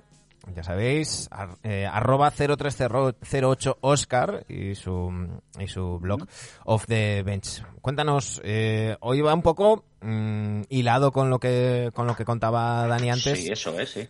Sí, sí. Re- Relacionado con el, con el fin de ciclo de los Lakers, ¿verdad? Eh, sobre todo basado en la figura de, de Pat Riley, su entrenador, ¿no? Durante los años 80. Eh, bueno, hay que recordar que, que Pat Riley, pues, eh, llega de una forma un poco casual a los Lakers. Eh, llega eh, primero como asistente cuando en aquella temporada 79-80 de Magic Johnson como rookie eh, Jack McKinney, que era el primer entrenador, pues tiene un accidente y su asistente Paul Westhead eh, accede al cargo, pues entonces es cuando Pat Riley, que estaba como, como broadcaster con, con Jake Herr, pues baja, es invitado a que, a que sea el asistente y permanece allí pues durante más o menos dos temporadas, porque empieza eh, a principio de temporada y accede al cargo pues dos años después, cuando es destituido Westhead. Eh, Pat Riley está dos temporadas como asistente y ve un poquitín, ve un poco el percal, cómo funcionan las cosas, ve cómo eh, lo que había empezado muy bien con Paul Westhead eh, se va torciendo poco a poco, porque Paul Westhead se había apartado de las directrices de Jack McKinney y había ido ralentizando el equipo. Y cuando accede al puesto de entrenador, pues dice, bueno, pues eh, intenta contentar un poquitín a estrellas consagradas ya, porque Karim era una estrella consagrada, como ya sabemos. Magic, a pesar de que lleva dos años en la liga, pues era una estrella también. Y intenta contentar un poco a los jugadores y, y poquito a poco, pues eh, eh, se hace con el vestuario y poquito a poco pues va consiguiendo eh, esos triunfos eh, de una manera pues eh, muy rápida, ¿no? En el 82, cuando accede al cargo, queda campeón. Y bueno, vemos 83, 84, tiene una, una época ahí convulsa. Y, y en el 85, pues eh, logran conquistar otra vez el título, encima más ganando la primera final a los Celtics, que ya habíamos hablado antes, ¿no? Durante esa etapa de 3, 4, 5 años de transición, eh, se ve a un Pat Riley que va evolucionando también en, en su forma de entrenar. Cada vez va adquiriendo más poder dentro del vestuario y va eh, imponiendo poquito a poco sus métodos. Eh. Riley es un, un, hombre terriblemente exigente. Yo creo que eh, por parte de la afición mm, había un demasiado idealizado en, en el colectivo, que sobre todo aquí en España, cuando nos llega la NBA, de que los Lakers eran el Showtime y era todo diversión y que los Celtics eran el equipo del pueblo más trabajado. Pero lo que son los métodos de entrenamiento, eh, Pat Riley era más bien el, el, tirano, el ogro, el, que era más de unos métodos más más duros y, Casey Jones era un hombre que era un poquitín más que se dejaba llegar y dejaba, dejaba al vestuario un poquitín más a, a su libre albedrío. ¿no? Hablaremos de Pat Riley, eh, hablaremos de Pat Riley porque eh, hay, un, hay un libro sobre los Knicks de los 90 que estoy esperando que llegue a mis manos, que tiene que llegar estos días y, y charlaremos con, Yo Chris, lo tengo, con, lo tengo con Chris Herring. y, y cuenta muchas cosas de Pat Riley. Hablaremos con detalle Sí. de, esos, de esas cosas. Sí. Sí. Pat Riley eh, es un ganador, es un ganador, pero mm, es un personaje hecho a sí mismo. Eh, él desde sus tiempos de, jugador es un jugador que, que se tiene que ir labrando su camino en la NBA, a pesar de que mm, que traía un gran prestigio desde la universidad, pero cuando llega a la NBA se ve que tiene, pues sus facultades no dan para, para, para ser un jugador que, que tenga lustre por sí solo tiene que abrirse camino y, le cuesta mucho, sangre, sudor y lágrimas. Eh, se tiene muchas peleas en el vestuario con compañeros por el tema de, de ganarse un puesto en, en la plantilla, ¿no? Y todo ese espíritu combativo, pues eso le acompaña también durante su carrera como entrenador. Es terriblemente exigente, es una persona cuya filosofía es el trabajo, trabajo, trabajo y trabajo. Y todo lo que el equipo vaya a ganar es, eh, es eh, en consecuencia del trabajo que realizado, ¿no? Entonces, eh, según van pasando los años durante la década, los Lakers, eh, Pat Riley también va adquiriendo cada vez una posición de poder dentro de la plantilla.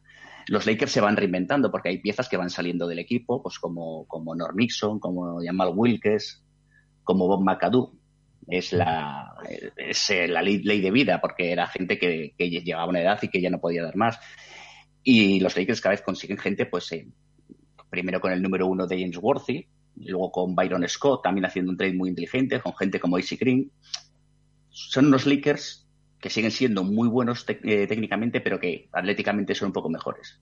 Y ahí es donde Riley empieza a poner un poquitín su sello a esos Lakers, porque aparte de hacerles correr, eh, como dije yo el otro día, se va dando cuenta de que cuando llegan a las finales no les vale con el virtuosismo de sus jugadores. Eh, tienen que igualar la intensidad de, los Celtics, incluso de antiguamente de, los Sixers. Eh, y ya les va exigiendo mucho más. Son los Lakers que hasta llegar a las finales, pues eh, sí que se adornan un poco más, pero una vez en las finales tienen que, que, endurecer un poquitín su juego, ¿no? Y ahí es donde entra la mano de, de, Riley y poquito a poco se va viendo. Eh, precisamente los Lakers pues eh, logran ganar en el 87 y en el 88, repiten. Mm, sobre todo en el 88 es un año muy exigente porque entran en juego ahí los Pistons en las finales y, y es un, son unos playoffs donde los Lakers superan tres eliminatorias a siete partidos. ¿eh? Uh -huh. Creo que no ha habido ningún campeón que haya superado tres eliminatorias a siete partidos consecutivos. No sé, ¿eh? pero creo que creo que sí. Eh, ahí donde se ve un poquitín. Lo comentamos la semana pasada, este dato. Sí, sí. Sí, no estaba yo esa semana. No, no eh, ahí, es donde, ahí donde se ve la, la exigencia de, de, Riley, sobre todo en el aspecto mental. Era un, era un entrenador que sobre todo ponía mucha presión a los jugadores. Era una forma de motivarlos. Siempre ha sido así. También en los Knicks tuvo eh, esa especie de, de, de, no sé, de control desde las sombras. Parece que, que ejerce ese, ese control sobre sus jugadores, que es capaz de sacarles hasta hasta el último gota, gota de, de, de, su esencia, ¿no? Pero claro, eh, hay jugadores que de los Lakers que según va pasando el tiempo, en la década, pues eh, van llegando a su final de ciclo. Uh -huh.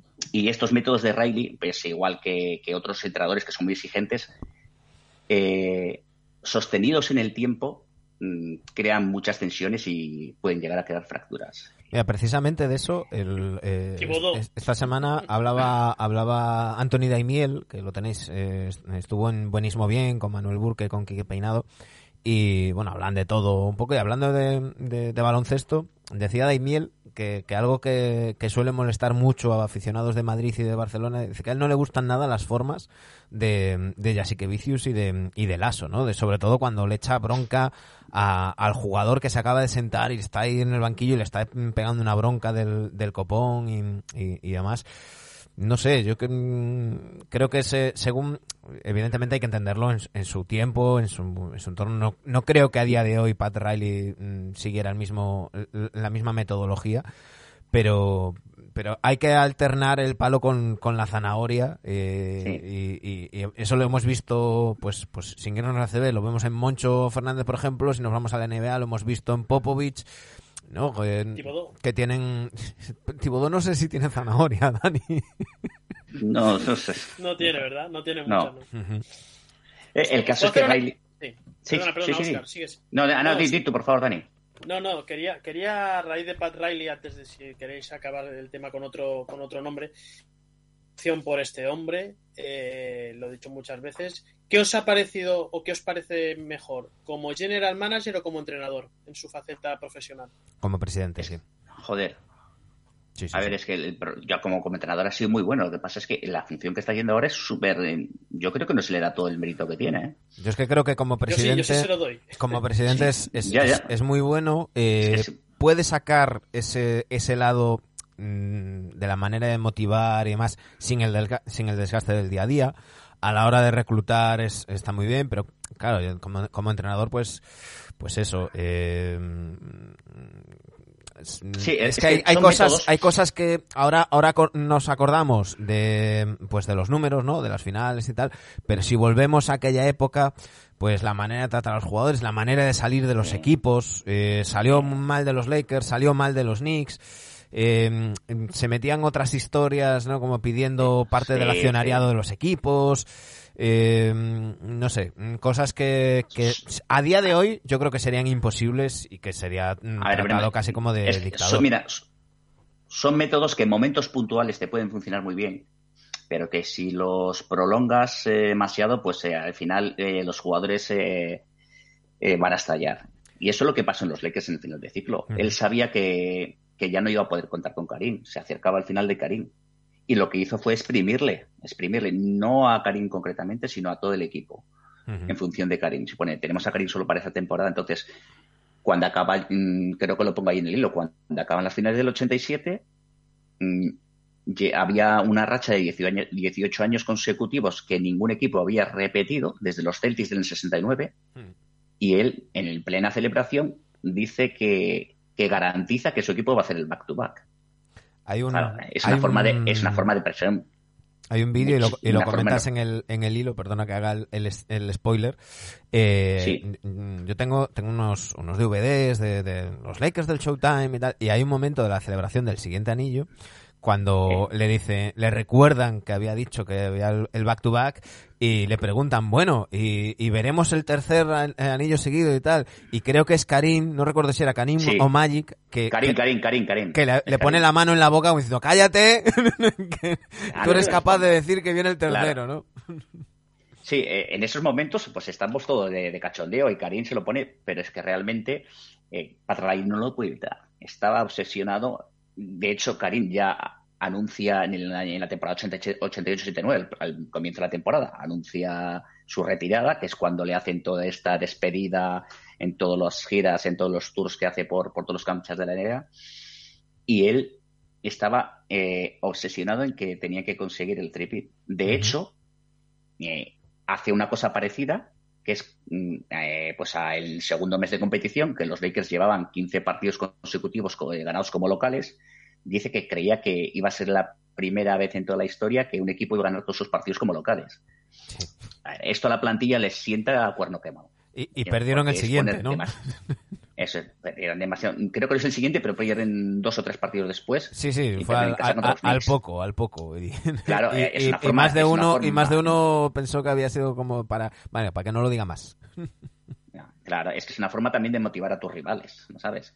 Claro. Ya eh, a los jugadores no les sienta nada bien. Eh, cada vez en las eh, los métodos de entrenamiento son más intensos y, y el aislamiento de la plantilla cada vez eh, mm, es eh, más restrictivo. Mm, Los Lakers van campeando esa temporada y llegan a playoffs. Y, y la verdad que barren a sus rivales, ganan en primera ronda a Portland, a Seattle y a Phoenix y ganan sin perder un solo partido.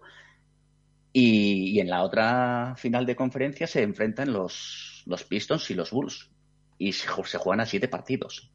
Los Lakers tienen una semana más de descanso y Riley, mm, para evitar distracciones, se los lleva a 95 millas de, de Los Ángeles, a Santa Bárbara, a un hotel de lujo. Eh, y no es solo que no quiera evitar distracciones, sino que allí eh, mm, son sometidos a una sesión de entrenamientos muy intensos. Y un día antes de, de viajar a Detroit, pues Byron Scott en uno de esos entrenamientos se lesiona. Había mucha gente que ya tocada, como, como era pues Michael Thompson, como era Karim, que ya necesitaba un descanso, Michael Cooper, y era gente que con él en ese momento lo ideal hubiera sido pues unos días de asueto, de, pues de, relajación, de tiro, soltar músculos, pero, pero Riley tenía es, eh, metido en la cabeza de que tenían que igualar la dureza de los Pistons, de que tenían que llegar. Ya los jugadores no son muy receptivos a estos métodos después de tanto tiempo y cuando de Byron Scott, pues eh, más de uno y más de dos, pues, pues eh, tuvieron bastantes. eh, de hecho, Bill Berka, uno de sus asistentes, era ya le advierte a Pat Riley antes de la lesión de Byron Scott, pues que deberían haber aflojado un poquitín. El caso es que durante las finales también se lesiona Magic Johnson, aunque tampoco se puede establecer una relación directa entre esta dureza y, y la lesión de Magic, pero, pero sí que hay gente que, entre la plantilla sí que hay gente que sí que puede, que, que se cree esto, que se cree esto. Sí, y el propio Magic Y- en alguna que otra entrevista ya ya años después sí que lo deja caer, ¿no? Que no, no directamente, Sí, sí. pero sí que dice que esa lesión vino por una carga excesiva durante toda la temporada y una carga excesiva de entrenamientos durante los playoffs. Sobre todo, eh, aparte, además de la carga excesiva, es el estrés ese continuo al que te ves sometido, que eh, indirectamente influye también mucho, sobre todo en tipo de lesiones musculares, eh, influye mucho. Ese, ese estado de estrés, ese estado anímico también puede ayudar a ese tipo de lesiones. Un año después, eh, Karim se ha retirado y con la llegada de Divac, pues, eh, pues Riley pues, todavía ve pues, eh, pues, un elemento estimulante en, contar con un joven, un, un pivote un poquitín más joven que les permita tener un estilo de juego un poco más dinámico en defensa, porque eh, Riley siempre ha articulado sus equipos alrededor de un pivot. Pero con Karim eh, había veces que no podía ser tan agresivo como a él le gustaría haber sido, porque Karim ya tenía unas limitaciones por, por la edad. Entonces intenta darle un papel más relevante a Divas de lo que por aquella época se le solía dar a los jugadores europeos, sobre todo en equipos contendientes. Y Magic esto al principio no lo ve bien. ¿eh? Magic sabía que a Divas le faltaba mucho, le faltaba todavía para, para estar en un equipo contendiente. Y realmente eh, Magic se vuelca en, en hacer que Divac eh, evolucione a, a marchas forzadas. Bueno, casi, casi, vamos, se puede decir que casi hasta le hace bullying, porque es que le machaca y le machaca y le machaca para que y realmente Divac tiene un gran, un gran año para ser rookie y jugando en equipo como los Lakers. Pero eh, los métodos de Riley pues volvían a ser los mismos. Eh, eran demasiado erosivos y, y cuando llegan los playoffs pues se empieza a romper un poquitín todo. Primero eh, hay una- un detalle que es cuando le entregan el, el premio al entrenador del año, que ni siquiera comparece la, o no da declaraciones en la rueda de prensa. Y luego es, viene la, la eliminatoria contra los Suns, los que son eliminados, pues, eh, son eliminados, pues, contra, contra toda sorpresa, o sea, contra, contra todo pronóstico, porque eran los favoritos. Eh, pierden un partido en casa y luego pierden los dos de Phoenix. Y en los dos partidos de Phoenix es no entran en el partido, no compiten y Phoenix se, se lleva el partido claramente los dos partidos. Y en, el, en uno de ellos, pues eh, empieza en los tiempos muertos a, cargar las tintas pues sobre un jugador, en uno de ellos, en este caso contra Byron Scott. Le señala delante de todo el equipo, cosa que la plantilla no le sienta muy bien. Y luego empieza a ejecutar eh, eh, la misma jugada, jugando para Magic todo el rato. Empieza una Magic dependencia en esa serie de playoffs, que creo que se va a 43 puntos en el cuarto partido y a otros 43 en el quinto. Y la plantilla pues le veía un poco desnortado, fuera de sí, eh, haciendo todo lo que no había hecho durante una década. Y, y los Lakers pierden por 4-1 esa serie. Ujú. Magic Johnson, que diría años después que él eh, hizo lo que mandaba Riley. Sí, sí, sí, no, claro. Nun- Nunca fue un jugador de tomar las riendas y decir eh, voy a de hacer la guerra por su cuenta. No, lo digo porque en una entrevista le preguntaban a, a Magic sobre, sobre los números, ¿no? Y, y decían que, que- que, claro, que además de su pronta retirada, que le venían a decir que, claro, que, que nunca jugó para hacer estadística, ¿no? Y, No, y no, Magic no. precisamente aludía a esta, a esta, a esta serie contra, contra los Suns y decía, no, no, yo, yo he jugado siempre a lo que me han mandado lo- el entrenador y a lo que fuera más efectivo para que mi equipo ganara. Y si mi equipo ganara me daba igual meter 10 que 20 mm, que, Sí, 5, sí. ¿no? Y, y señalaba esto, ¿no? Es decir, cuando me mandaron mm, eh, tener un papel y hacer más estadística, pues no salió bien. Es que en el quinto partido se ve un momento que es eh, jugada tras jugada la misma jugada para Magic, la misma jugada una y otra vez, una y otra vez. Claro, eh, ya los jugadores se veían que, que él había perdido un poquitín, eh, estaba desesperado. Cuando llegan a, la- a los vestuarios, eh, pues Riley se descuelga con, con, con sus, con jugadores y les viene a decir como que, que estaba un poco decepcionado. Y en la rueda de prensa luego sale diciendo que no sabía si iba a seguir el año siguiente. Mm, creo que lo pongo también ahí, que Joe Black, eh, John Black, uno de, de los eh, encargados del departamento de comunicación de los Lakers, años más tarde, pues dijo que eran las declaraciones que había hecho para presionar a la directiva y para presionar a la plantilla, pues para que para ver si reaccionaban para el año siguiente, pero claro. eh, Hay que recordar que eh, Riley se, cuando se va a los Knicks, una de las, uno de los acuerdos que llega con los Knicks es para tener eh, derechos sobre series, películas y, y incluso libros que se publicaran sobre su figura y demás. Y eh, se, se cuenta que esa era una de las cosas que quiso negociar con el doctor Bass y el doctor Bass le dijo que, que no, que, que se centrara en el baloncesto que era, que era lo suyo y, y que, y que eso no le gustó a, a Pat Riley. Eh, de igual modo que luego hizo para irse a los Heat cuando eh, a la hora de renovar una renovación con, con los Knicks les pidió una parte del accionariado, los Knicks le dijeron que no y en cambio en los, en los Heat sí que, los, sí que lo tuvo. Sí, él buscaba un poquitín el poder controlar, el tener control, el tener control. Y claro, Jerry West también dijo que hasta aquí habíamos llegado y anunciaron la destitución de Riley que, que estuvo, pues eso, un, estuvo un, par- un año, un año más en 91 hasta el 91, 92 y un año en, en el dique seco hasta que contrataron los Knicks. Aquel fue el final de ciclo de pues, una etapa gloriosa. Fueron cuatro Mm. anillos, eh, seis finales, siete finales, perdón. Y, y bueno, en el colectivo, en el, en el, en el colectivo de, de todos aquellos que, que, que vimos nacer la NBA aquí en España a finales de los 80, pues, eh, pues un recuerdo maravilloso ¿no? de, aquellos años. Pero sí que fue un final bastante, bastante abrupto que incluso pues eh, estropeó un poco las relaciones que había entre, entre Magic Johnson y Michael Cooper, que Sí. eran muy buenos amigos, pero Magic Johnson prácticamente se quedó como el único defensor de Riley Sí. en la plantilla ¿no? en su última temporada.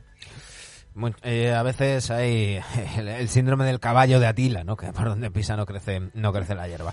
Eh, ya sabéis, es- tenéis el hilo, lo hemos retuiteado desde la cuenta del programa arroba. Tenéis el, el blog de Oscar of the Bench para eh, recordar esta y otras historias. Eh, os leo rápidamente, ah, dice Sergi, es el método Dusko, Trompicayo dice, se me permite el off topic, una serie de HBO que se va a emitir eh, sobre los Lakers, el doctor Bass, vi un trailer recientemente en Twitter, se me hizo raro ver una serie de este estilo ciertamente.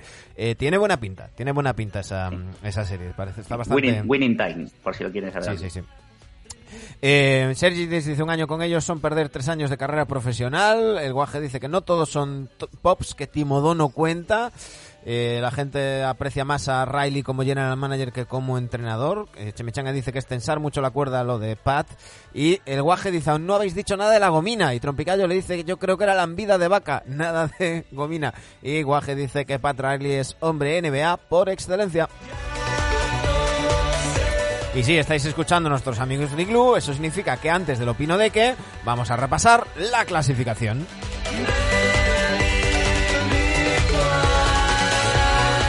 En la conferencia este mandan los Miami Heat 37 victorias, 20 derrotas. Segundos son los Chicago Bulls 37 victorias, 21 derrotas, tan solo a medio partido. Terceros son los Cleveland Cavaliers 35 victorias, 22 derrotas. Cuartos los Sixers 34 victorias, 22 derrotas. Quintos los Bucks 35 victorias, 23 derrotas. Y hace un total de 5 equipos en tan solo dos partidos y medio. como antes y me. Cerrando los puestos de playoff en una, no sé si decir sorprendente, sexta plaza, están los Boston Celtics, 33 victorias, 25 derrotas y una racha de 8 victorias consecutivas. En puestos de play-in, los Toronto Raptors, séptimos, 31 victorias, 25 derrotas. Octavos, los Brooklyn Nets, 30 victorias, 27 derrotas. Novenos, los Hornets, 29 victorias, 29 derrotas, balance al 50%. Y cierran los puestos de play-in los Atlanta Hawks, 26 victorias, 30 derrotas.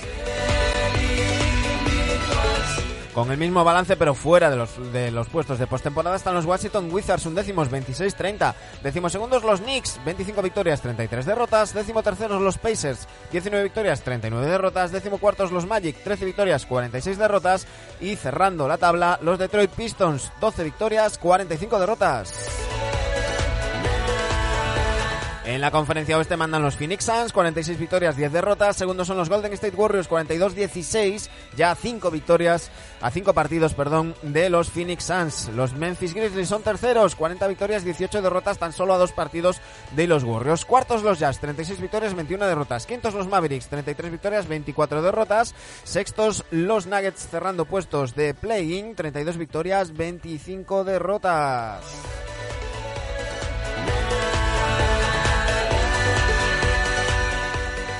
En la séptima plaza están los Minnesota Timberwolves con 30, con 30 victorias y 27 derrotas. Octavos son los Clippers, 29 victorias, 30 derrotas. Novenos los Lakers, 26 victorias, 31 derrotas. Décimos los Blazers, 24 victorias, 34 derrotas, cerrando puestos de play. Fuera de la lucha por la postemporada están ahora mismo los Pelicans, 23 victorias, 34 derrotas. Los Spurs, decimosegundos, 22 victorias, 36 derrotas. Decimoterceros los Kings, 22 victorias, 37 derrotas. Decimocuartos los Thunder, 18 victorias, 39 derrotas. Y cierra la tabla los Houston Rockets, 15 victorias, 41 derrotas.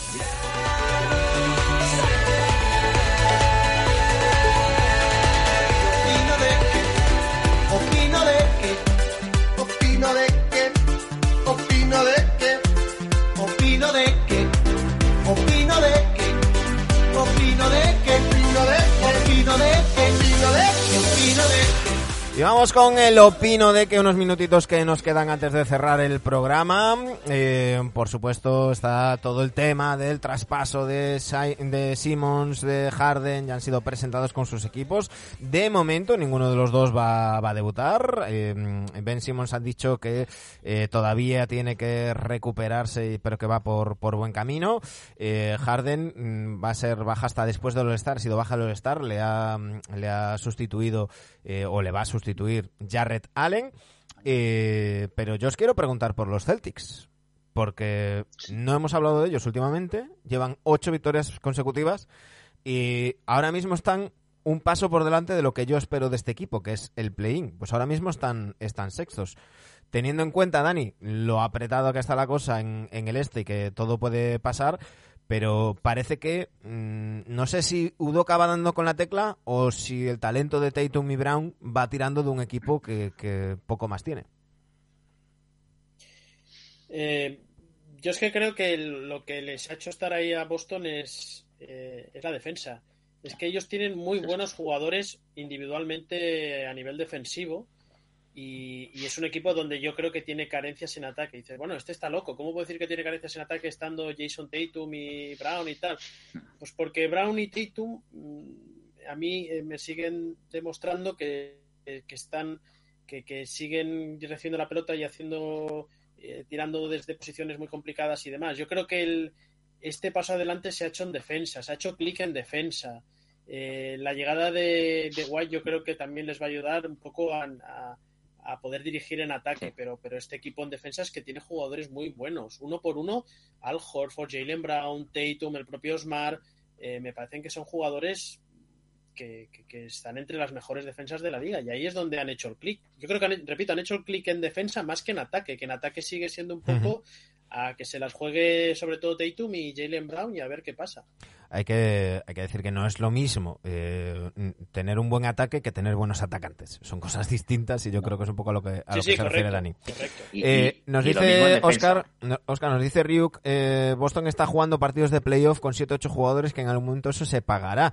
Eso mm, también puede, puede pasarles factura, pero yo creo que ahora mismo los Celtics están en un momento donde mm, quien más que menos daba por tirada la temporada, defin- definamos tirado como play-in para lo que es este equipo, pues no es a lo que, a lo que aspiran. Eh, oye, pues intentar quedar lo más arriba posible y caer con dignidad, mm, no creo que, les, que le preocupe a Stevens o, a Udoka que, mm, que lleguen más o menos fundidos a, a playoffs, ¿no? Sí, sí, porque es que no tiene sentido eh, reservar un poco, no reservar, sino dar muchas rotaciones si, si luego el récord va, se te va a caer mucho. Es decir, es que si han conseguido dar con la tecla y decir, bueno, eh, a través de la defensa y a través de estas rotaciones, aunque sean cortas, vamos a poder conseguir estos resultados, pues adelante, seguir con ellos y hasta donde se llegue. Porque todo lo que había anteriormente, pues ya sabíamos dónde estaba. Pero, eh, y volviendo a lo que dice Dani, es que eh, la, clave, la clave de esto no es en que hayan mejorado en ataque, sino que es en la defensa. Es la, desde lo que va de año, es el mejor equipo defensivo. O sea, es que todo parte de ahí, porque en ataque tampoco es que hayan mejorado demasiado, muy poco. Eh, sobre todo porque, aparte que no fluye mucho, es que eh, las carencias que están mostrando eh, a la hora de meter tiros abiertos les penalizan demasiado. Y es una cosa que esto se queda aquí en la cabeza. ¿eh? O sea, es que son de los peores equipos en, en el acierto triple y, y mira que muchos de esos lanzamientos son abiertos y eso te va comiendo la cabeza y, y cada vez que vas a lanzar eh, son, son dudas y más dudas y más dudas. Yo hay, yo hay Al algo que soy... Perdón, perdona, Adri, digo que yo hay algo que, que soy quizás un poco pesado con este con este tema. Eh, ya sabéis que con, con lo que dice el dicho, ¿no? Que cuando un tonto coge una linde, la linde acaba, pero el tonto sigue, ¿no? Pues, pues yo ahí sigo con, con, la- con el camino. Eh, es Pritchard. O sea, eh, nos estaba diciendo por aquí eh, Boston que los bases, o sea, Trompicayo, que los bases hacen un trabajo testimonial. Yo no entiendo con las carencias. Sí que es verdad que la llegada de Rick White por ahí les puede dar más cosas, pero yo no entiendo la gestión de, de Pritchard que, que está haciendo Udoka esta temporada.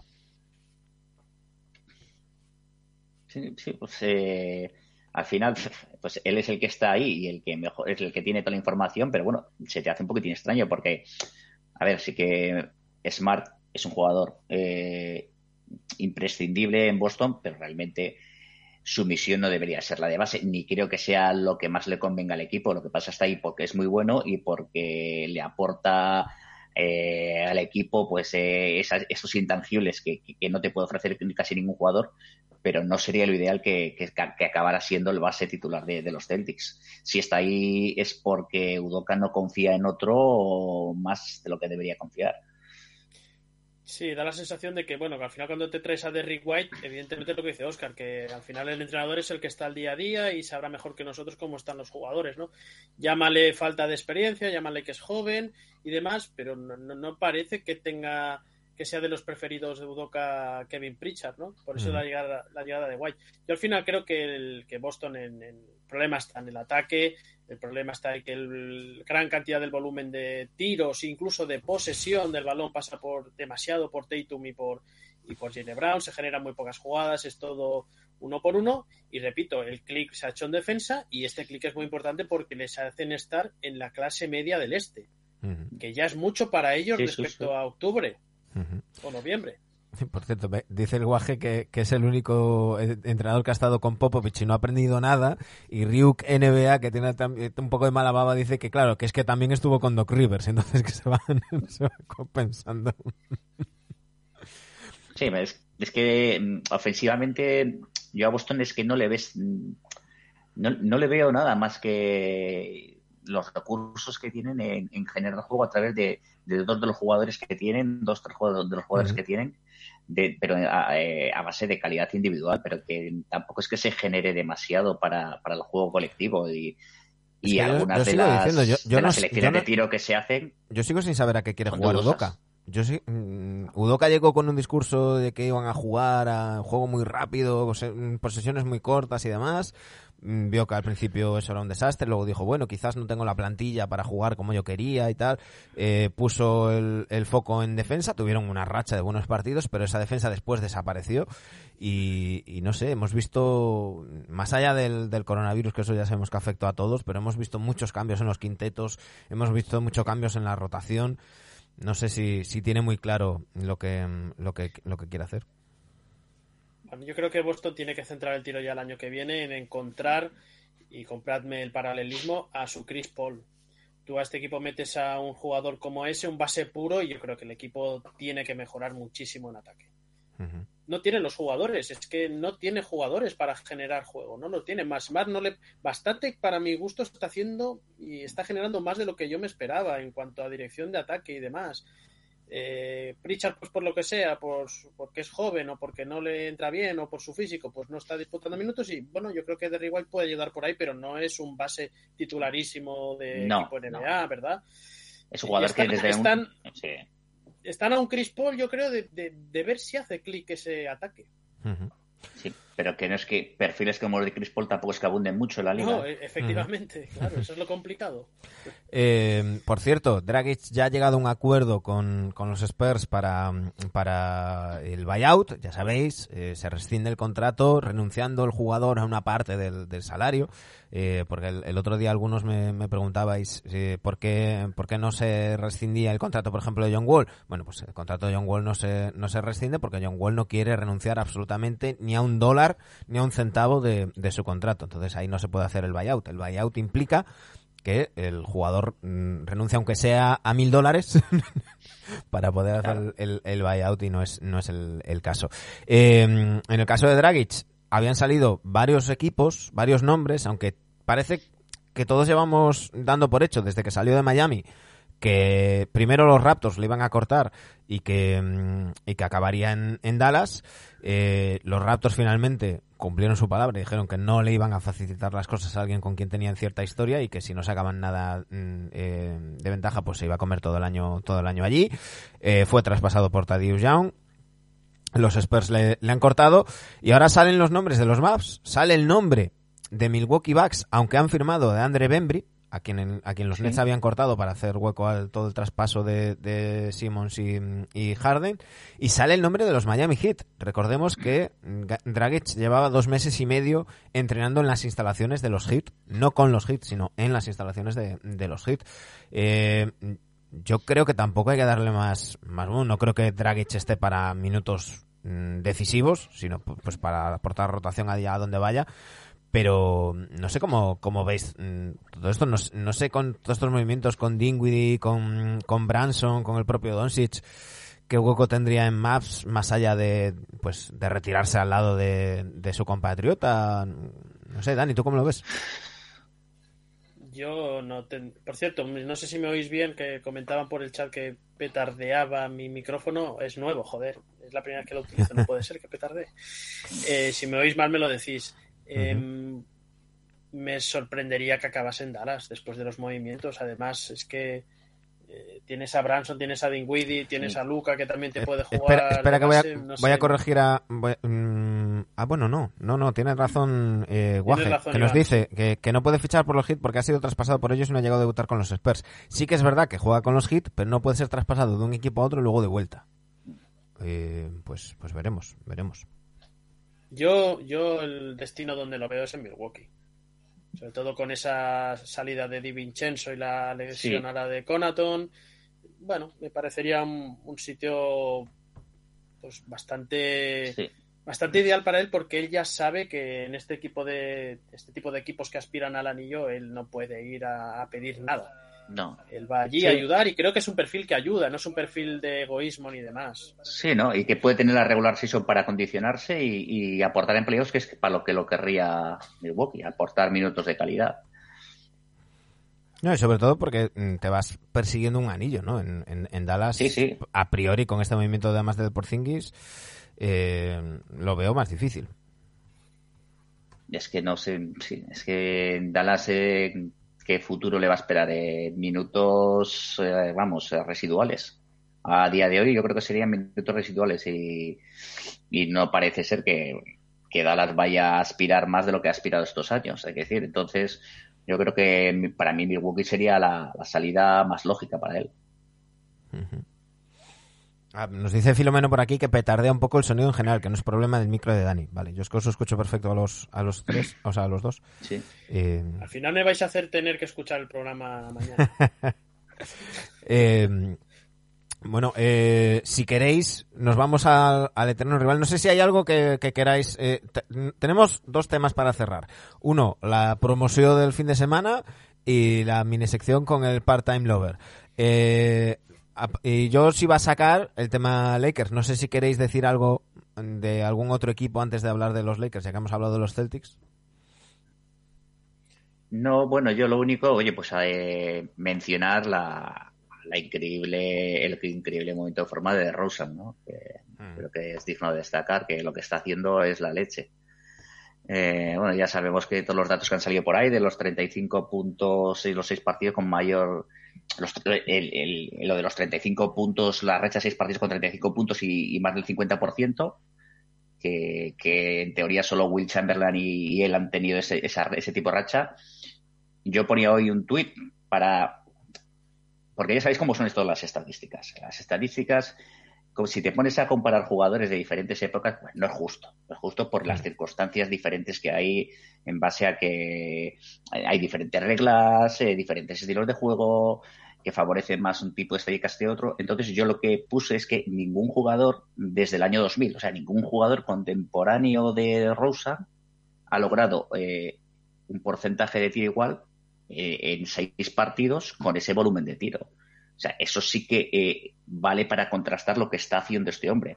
Ya no para con- contrastarlo con otros jugadores, sino con, con los de su propia época. Ninguno se ha acercado a, ese- a es- a esos porcentajes con, con estos con, este volumen de anotación y de tiro, ¿no?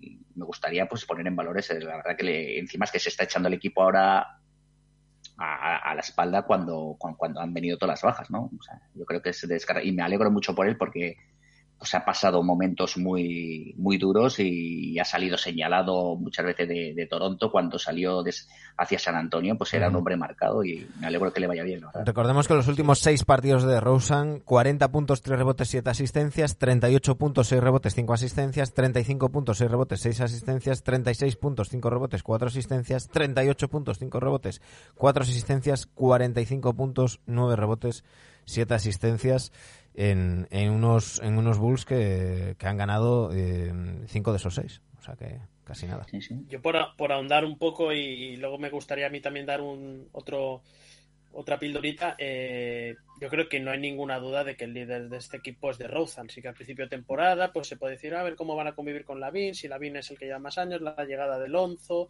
eh, que si Busevich y sus dobles dobles, no. Yo creo que aquí el clic que hace Bulls es la, esa la llegada de. Sí. Y dos nombres, de Rosen y Karnisovas. Sí, O sí, sea, sí. este- yo no yo no entiendo la- el nivel de los Bulls sin hablar de Arturas Karnisovas, donde la temporada pasada hizo la limpieza que tuvo que hacer y se ha traído tíos pagando como se tiene que hacer en una franquicia donde hasta ahora no se pagaba, eh, pues era de la cofradía del, ¿no? De, ¿cómo se Del dice? puño Del cerrado. puño agarrado y del puño cerrado y bueno, eh, hay que- yo creo que hay que poner también en, en nombre a Karnisovas, sobre todo ahora cuando en playoffs hablaremos más de ellos. Mi pildorita muy rápida, me sabe muy mal. Yo creo que de Phoenix Suns se habla poco, se habla Sí. poco. Es impresionante la racha en la que está este equipo, eh, eh, la dinámica, todo rodado. Pero yo creo, Dani, que, es... que hablamos poco de los Suns porque son de los pocos equipos que, que están igual que estaban el año pasado, eh, siguen una misma línea, no han cambiado grandes jugadores, han, han contratado fondo de armario muy importante y también en este deadline, y lo comentábamos tú y yo en el, en el especial del jueves, eh, pero están donde, donde más o menos se les esperaba. Luego hay otros equipos con muchas novedades co- o que están mejor de lo que se esperaba o que están peor y eso gen- siempre genera eh, la, la, noticia, ¿no? Eh, a mí la, la duda que me plantean estos Suns es en, playoffs luego, pero en temporada regular lo están haciendo mm, maravilloso. Eh, tanto Chris Paul como Devin Booker como Bridges, que yo creo que Bridges es clave en este en este equipo y- y en defensa sobre todo.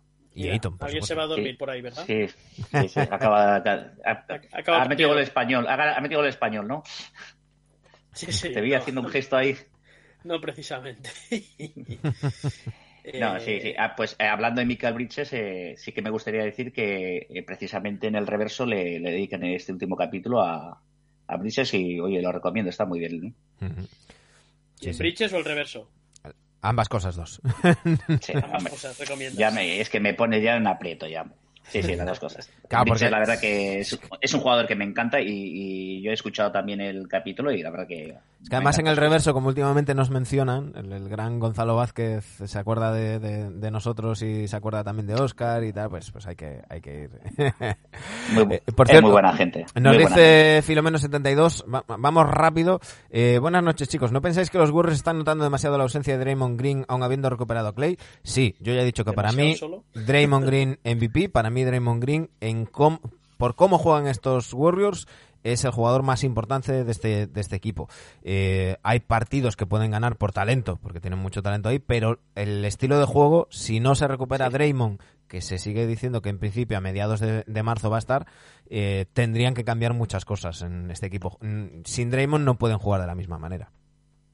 No, no, no, claro que se nota. Se nota porque es eh, la esencia del sistema de los Warriors. Dani, Así, es, así de claro. Sí, sí. Eh, sí, totalmente. Nos dice de Rosen Jordanesco, Trompicayo dice, ¿qué opinión os genera esa nueva luz en Pacers con Halliburton, Brissett y Jalen Smith? Ahora hasta apetece verlos. Carlisle ve algo positivo a la penosa temporada acuciada por las múltiples lesiones. Eh, hombre, yo creo que, que el- lo, lo que comentábamos el, el, el jueves, Dani, de, este, de estos movimientos de, de Pacers, es que ya es definitivamente pasar página, empezar el proyecto de Carlisle desde cero y, y- y a ver qué, qué- qué vendrá de, de ahí, ¿no? Ya sabemos que Carlisle es uno de los, de los entrenadores, de los mejores entrenadores de la NBA, pero que cuesta cogerse, co- hacerse a su, a su sistema y, y su manera de trabajar y, y todo, y han decidido, pues, pues reiniciar. Mm, Pues creo que toca paciencia. Sí, Es si que yo- esto- Sí, sí, perdón, perdón, Dani, habla. habla. No, te iba a decir que si bien es cierto esto, pues que no quede en saco roto que la temporada estaba entonces de Indiana pues era, era realmente mala, ¿no? Bien, eh, Harry Barton. El futuro de esa franquicia pasa por ese señor, así de claro. Ujú. Envi- eh, perdona, eh, Oscar. No, eh, no, precisamente iba a decir eso. Es que yo, como no soy objetivo con Halliburton, que es uno de los jugadores que desde que llegó que más me ha gustado, pues iba a decir pues eso, pues que nada, pues le darán los mandos de la franquicia ahora y a ver cómo Carlisle le rodea. Hombre, tampoco es un jugador para, para dar un salto de calidad muy grande, pero, pero ahora mismo es a lo que tiene que agarrarse. Uh -huh. Un salto de calidad que te va a llegar en 3-4 años. Pero es que esos años es muy bueno este tío, es muy bueno. Sí, muy bueno, sí, sí. Em, nos dice cuando nos dicen Bit DP22. Eh, ¿Cuándo se espera que debute Harden? Pues después del All-Star. Va a ser baja por All-Star por sus problemas eh, físicos y, va a ser debutará después del, All-Star. Y Chemichanga dice: de Suns y Bucks no se habla desde el principio de temporada porque están cumpliendo expectativas. Pero vamos, de Lakers y Celtics se habla en todos lados. Knicks, Nets, fila. Ha sido un festival del, humor. Em, por cierto, esto lo quiero compartir porque nuestro amigo Iván Guaje mm, me lo pasaba por, por, por privado eh, esta mañana. Os pongo aquí el link también. Y, es que eh, se ha marcado un, un pequeño relato, más que un artículo, eh, en homenaje a un grandísimo jugador que se llama Memorias mm, de un fenómeno. Eh, echarle un ojo, lo tenéis ahí en NBA Fan Club, en Rincón del Fan, Memorias de un fenómeno. Es una historia eh, que, bueno, no vamos a leer ahora porque es un poco larga, pero merece muy mucho esa la pena. foto, ¿Esa foto era Iván? ¿Era no, guaje ese tío de la gorra? sí, dentro, dentro de un tiempo. sí, sí, van Sí, dentro de un tiempo. Dentro de unos años. Es, es autobiográfica. Eh, pero eso, eh, mm, leerlo porque es, es merece muy mucho la pena, está, está muy bien, es, es muy, Es un, muy crack, emotivo. es un crack, nuestro amigo Iván. Un crack. Eh, bueno, eh, ya no nos da tiempo a hablar de los de los Lakers, ya lo dejamos para, para la semana que viene o para el fin de semana, que tendremos mucho tiempo que hablar, porque hay que hacer promoción, Dani, y es que este fin de semana estaremos comentando eh, lo, lo entretenido del All-Star, ¿no? El sábado. ¿Quién se apunta? ¿Quién se apunta? Venga, que apuntarse. Bueno, pues lo que comentábamos eh, la semana pasada. Vamos a dar en directo por Twitch el- los concursos del sábado. Eh, intentaremos aprendernos de qué van ciertos concursos, porque hay algunos que todavía tenemos que estudiarlos de cómo coño funcionan. Pero la idea es que vamos a estar dándolo eh, pues en directo. Quien se quiera apuntar, que se apunte. Quien quiera entrar, pues eh, ya con mano ya vemos a ver invitados y demás, que está trabajando en ello. Y, y el tema es que vamos a sortear camisetas, tanto camisetas del programa como una camiseta NBA del jugador que vosotros queráis. Pero para ello, pues mm, no os vamos a pedir como hacemos antes o hacíamos otras temporadas que nos fueseis dando eh, vuestros pronósticos las semanas de antes o los días de antes. No, entrad cuando estemos en, cuando hayamos entrado en directo al, a dar las, los concursos y os iremos diciendo que nos vayáis poniendo los ganadores antes del inicio Claro. de cada concurso. ¿de acuerdo? Ujú. Entonces nosotros haremos recuento, el que consiga más puntos, pues habrán regalitos, ¿vale? No sé a qué hora empieza el concurso, normalmente empieza a las 2, ¿no? Pues no lo sé, miraremos los horarios y, y le diremos. Nosotros supongo que sobre las conectaremos 12. Media, media horita, una, sí, Sí, media horita, una hora antes. para ir para el primer- para haciendo, el primer, eh, el primer vermut o algo, ¿verdad? Por cierto, muchas gracias a Alejandro de Back to Back, que nos ha hecho una raid. Bienvenidos todos los 119 que, que llegáis con, con él. Entre ellos está ahí Javi Mendoza. Dice Chemichanga que yo me apunto en representación de Cole Anthony. Bueno, nosotros estaremos, como, como dice Dani, comentando el sábado aquí en directo en, en Twitch toda la noche de, de concursos. eh, porque, bueno, ya sabéis que... Es mejor eso que morirse. Así que... Pero bueno, eh, hablaremos... Eso está, de- eso está demostrado, ¿eh? Lo que acabas de decir está... Sí, sí, sí, sí. Eh, y, y daremos nuestras puntuaciones y, y demás. Y vamos a cerrar el, el, el programa, porque ya, ya estamos, ya hemos sobrepasado las, las dos horas. Ya sabéis que siempre cerramos. Con lo que hay, yo creo que hemos hecho al máximo. Y como, como os decía, a partir de ahora vamos a cerrar con una nueva sección.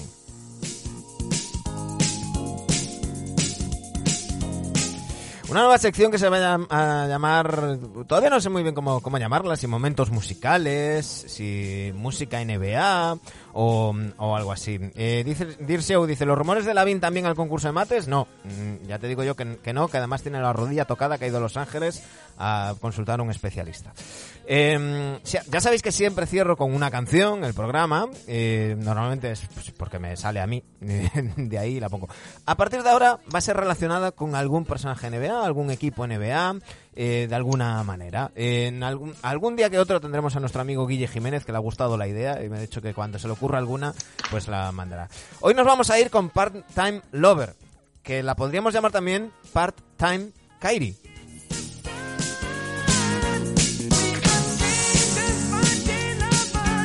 Esta canción de Stevie Wonder, que habla, pues como decíamos antes, amantes a tiempo partido, amantes a tiempo parcial, eh, pues pues eso. Eh, Kyrie lo tenemos... el otro día decía Charles Barkley en una retransmisión, decía eh, mitad hombre, mitad de temporada, ¿no? Por Kyrie, por Kyrie, Irving-. Está a media jornada este señor, a media Sí, sí, jornada. sí, sí, sí. Es- Este va- de parte de Íñigo y Rejón. Le ha dicho, vamos a poner la jornada reducida. Sí, este, está ahí este, este trabajando. aprobaría las 20 horas semanales. Sí, sí, sí, sí. Dice Breaking Chat, si bebes no conduzcas, qué tiempos. Ahí, ahí, ahí. Que se note que la media edad de nuestros espectadores es, es alta. Nos vamos con este Part-Time Lovers. Dani, Oscar, muchísimas gracias. Nos vemos la semana que viene, el martes también. Cambiamos. Dani, hoy había venido en homenaje a ti, no sé si se ve. Muy bien. Sí la veo, Los sí. ni- Sí. Dicho, vamos a hacer un homenaje ya para superar ese mal trago. Mira, yo en homenaje a ti el pijama porque me voy a ir a dormir ya. Pues Oye, nada, nos vemos el sábado, el sábado, el sábado. El sábado, aquí en Twitch, en directo. Buenas noches, chicos. Un saludo. Venga. Chao, chao.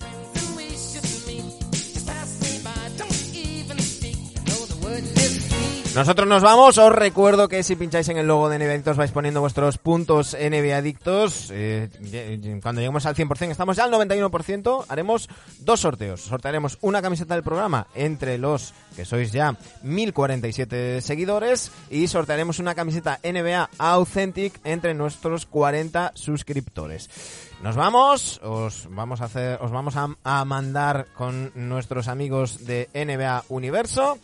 Volvemos eh, con el programa el martes que viene con Sara Jiménez de Movistar NBA y el sábado con todos los concursos aquí en Twitch. Un saludo.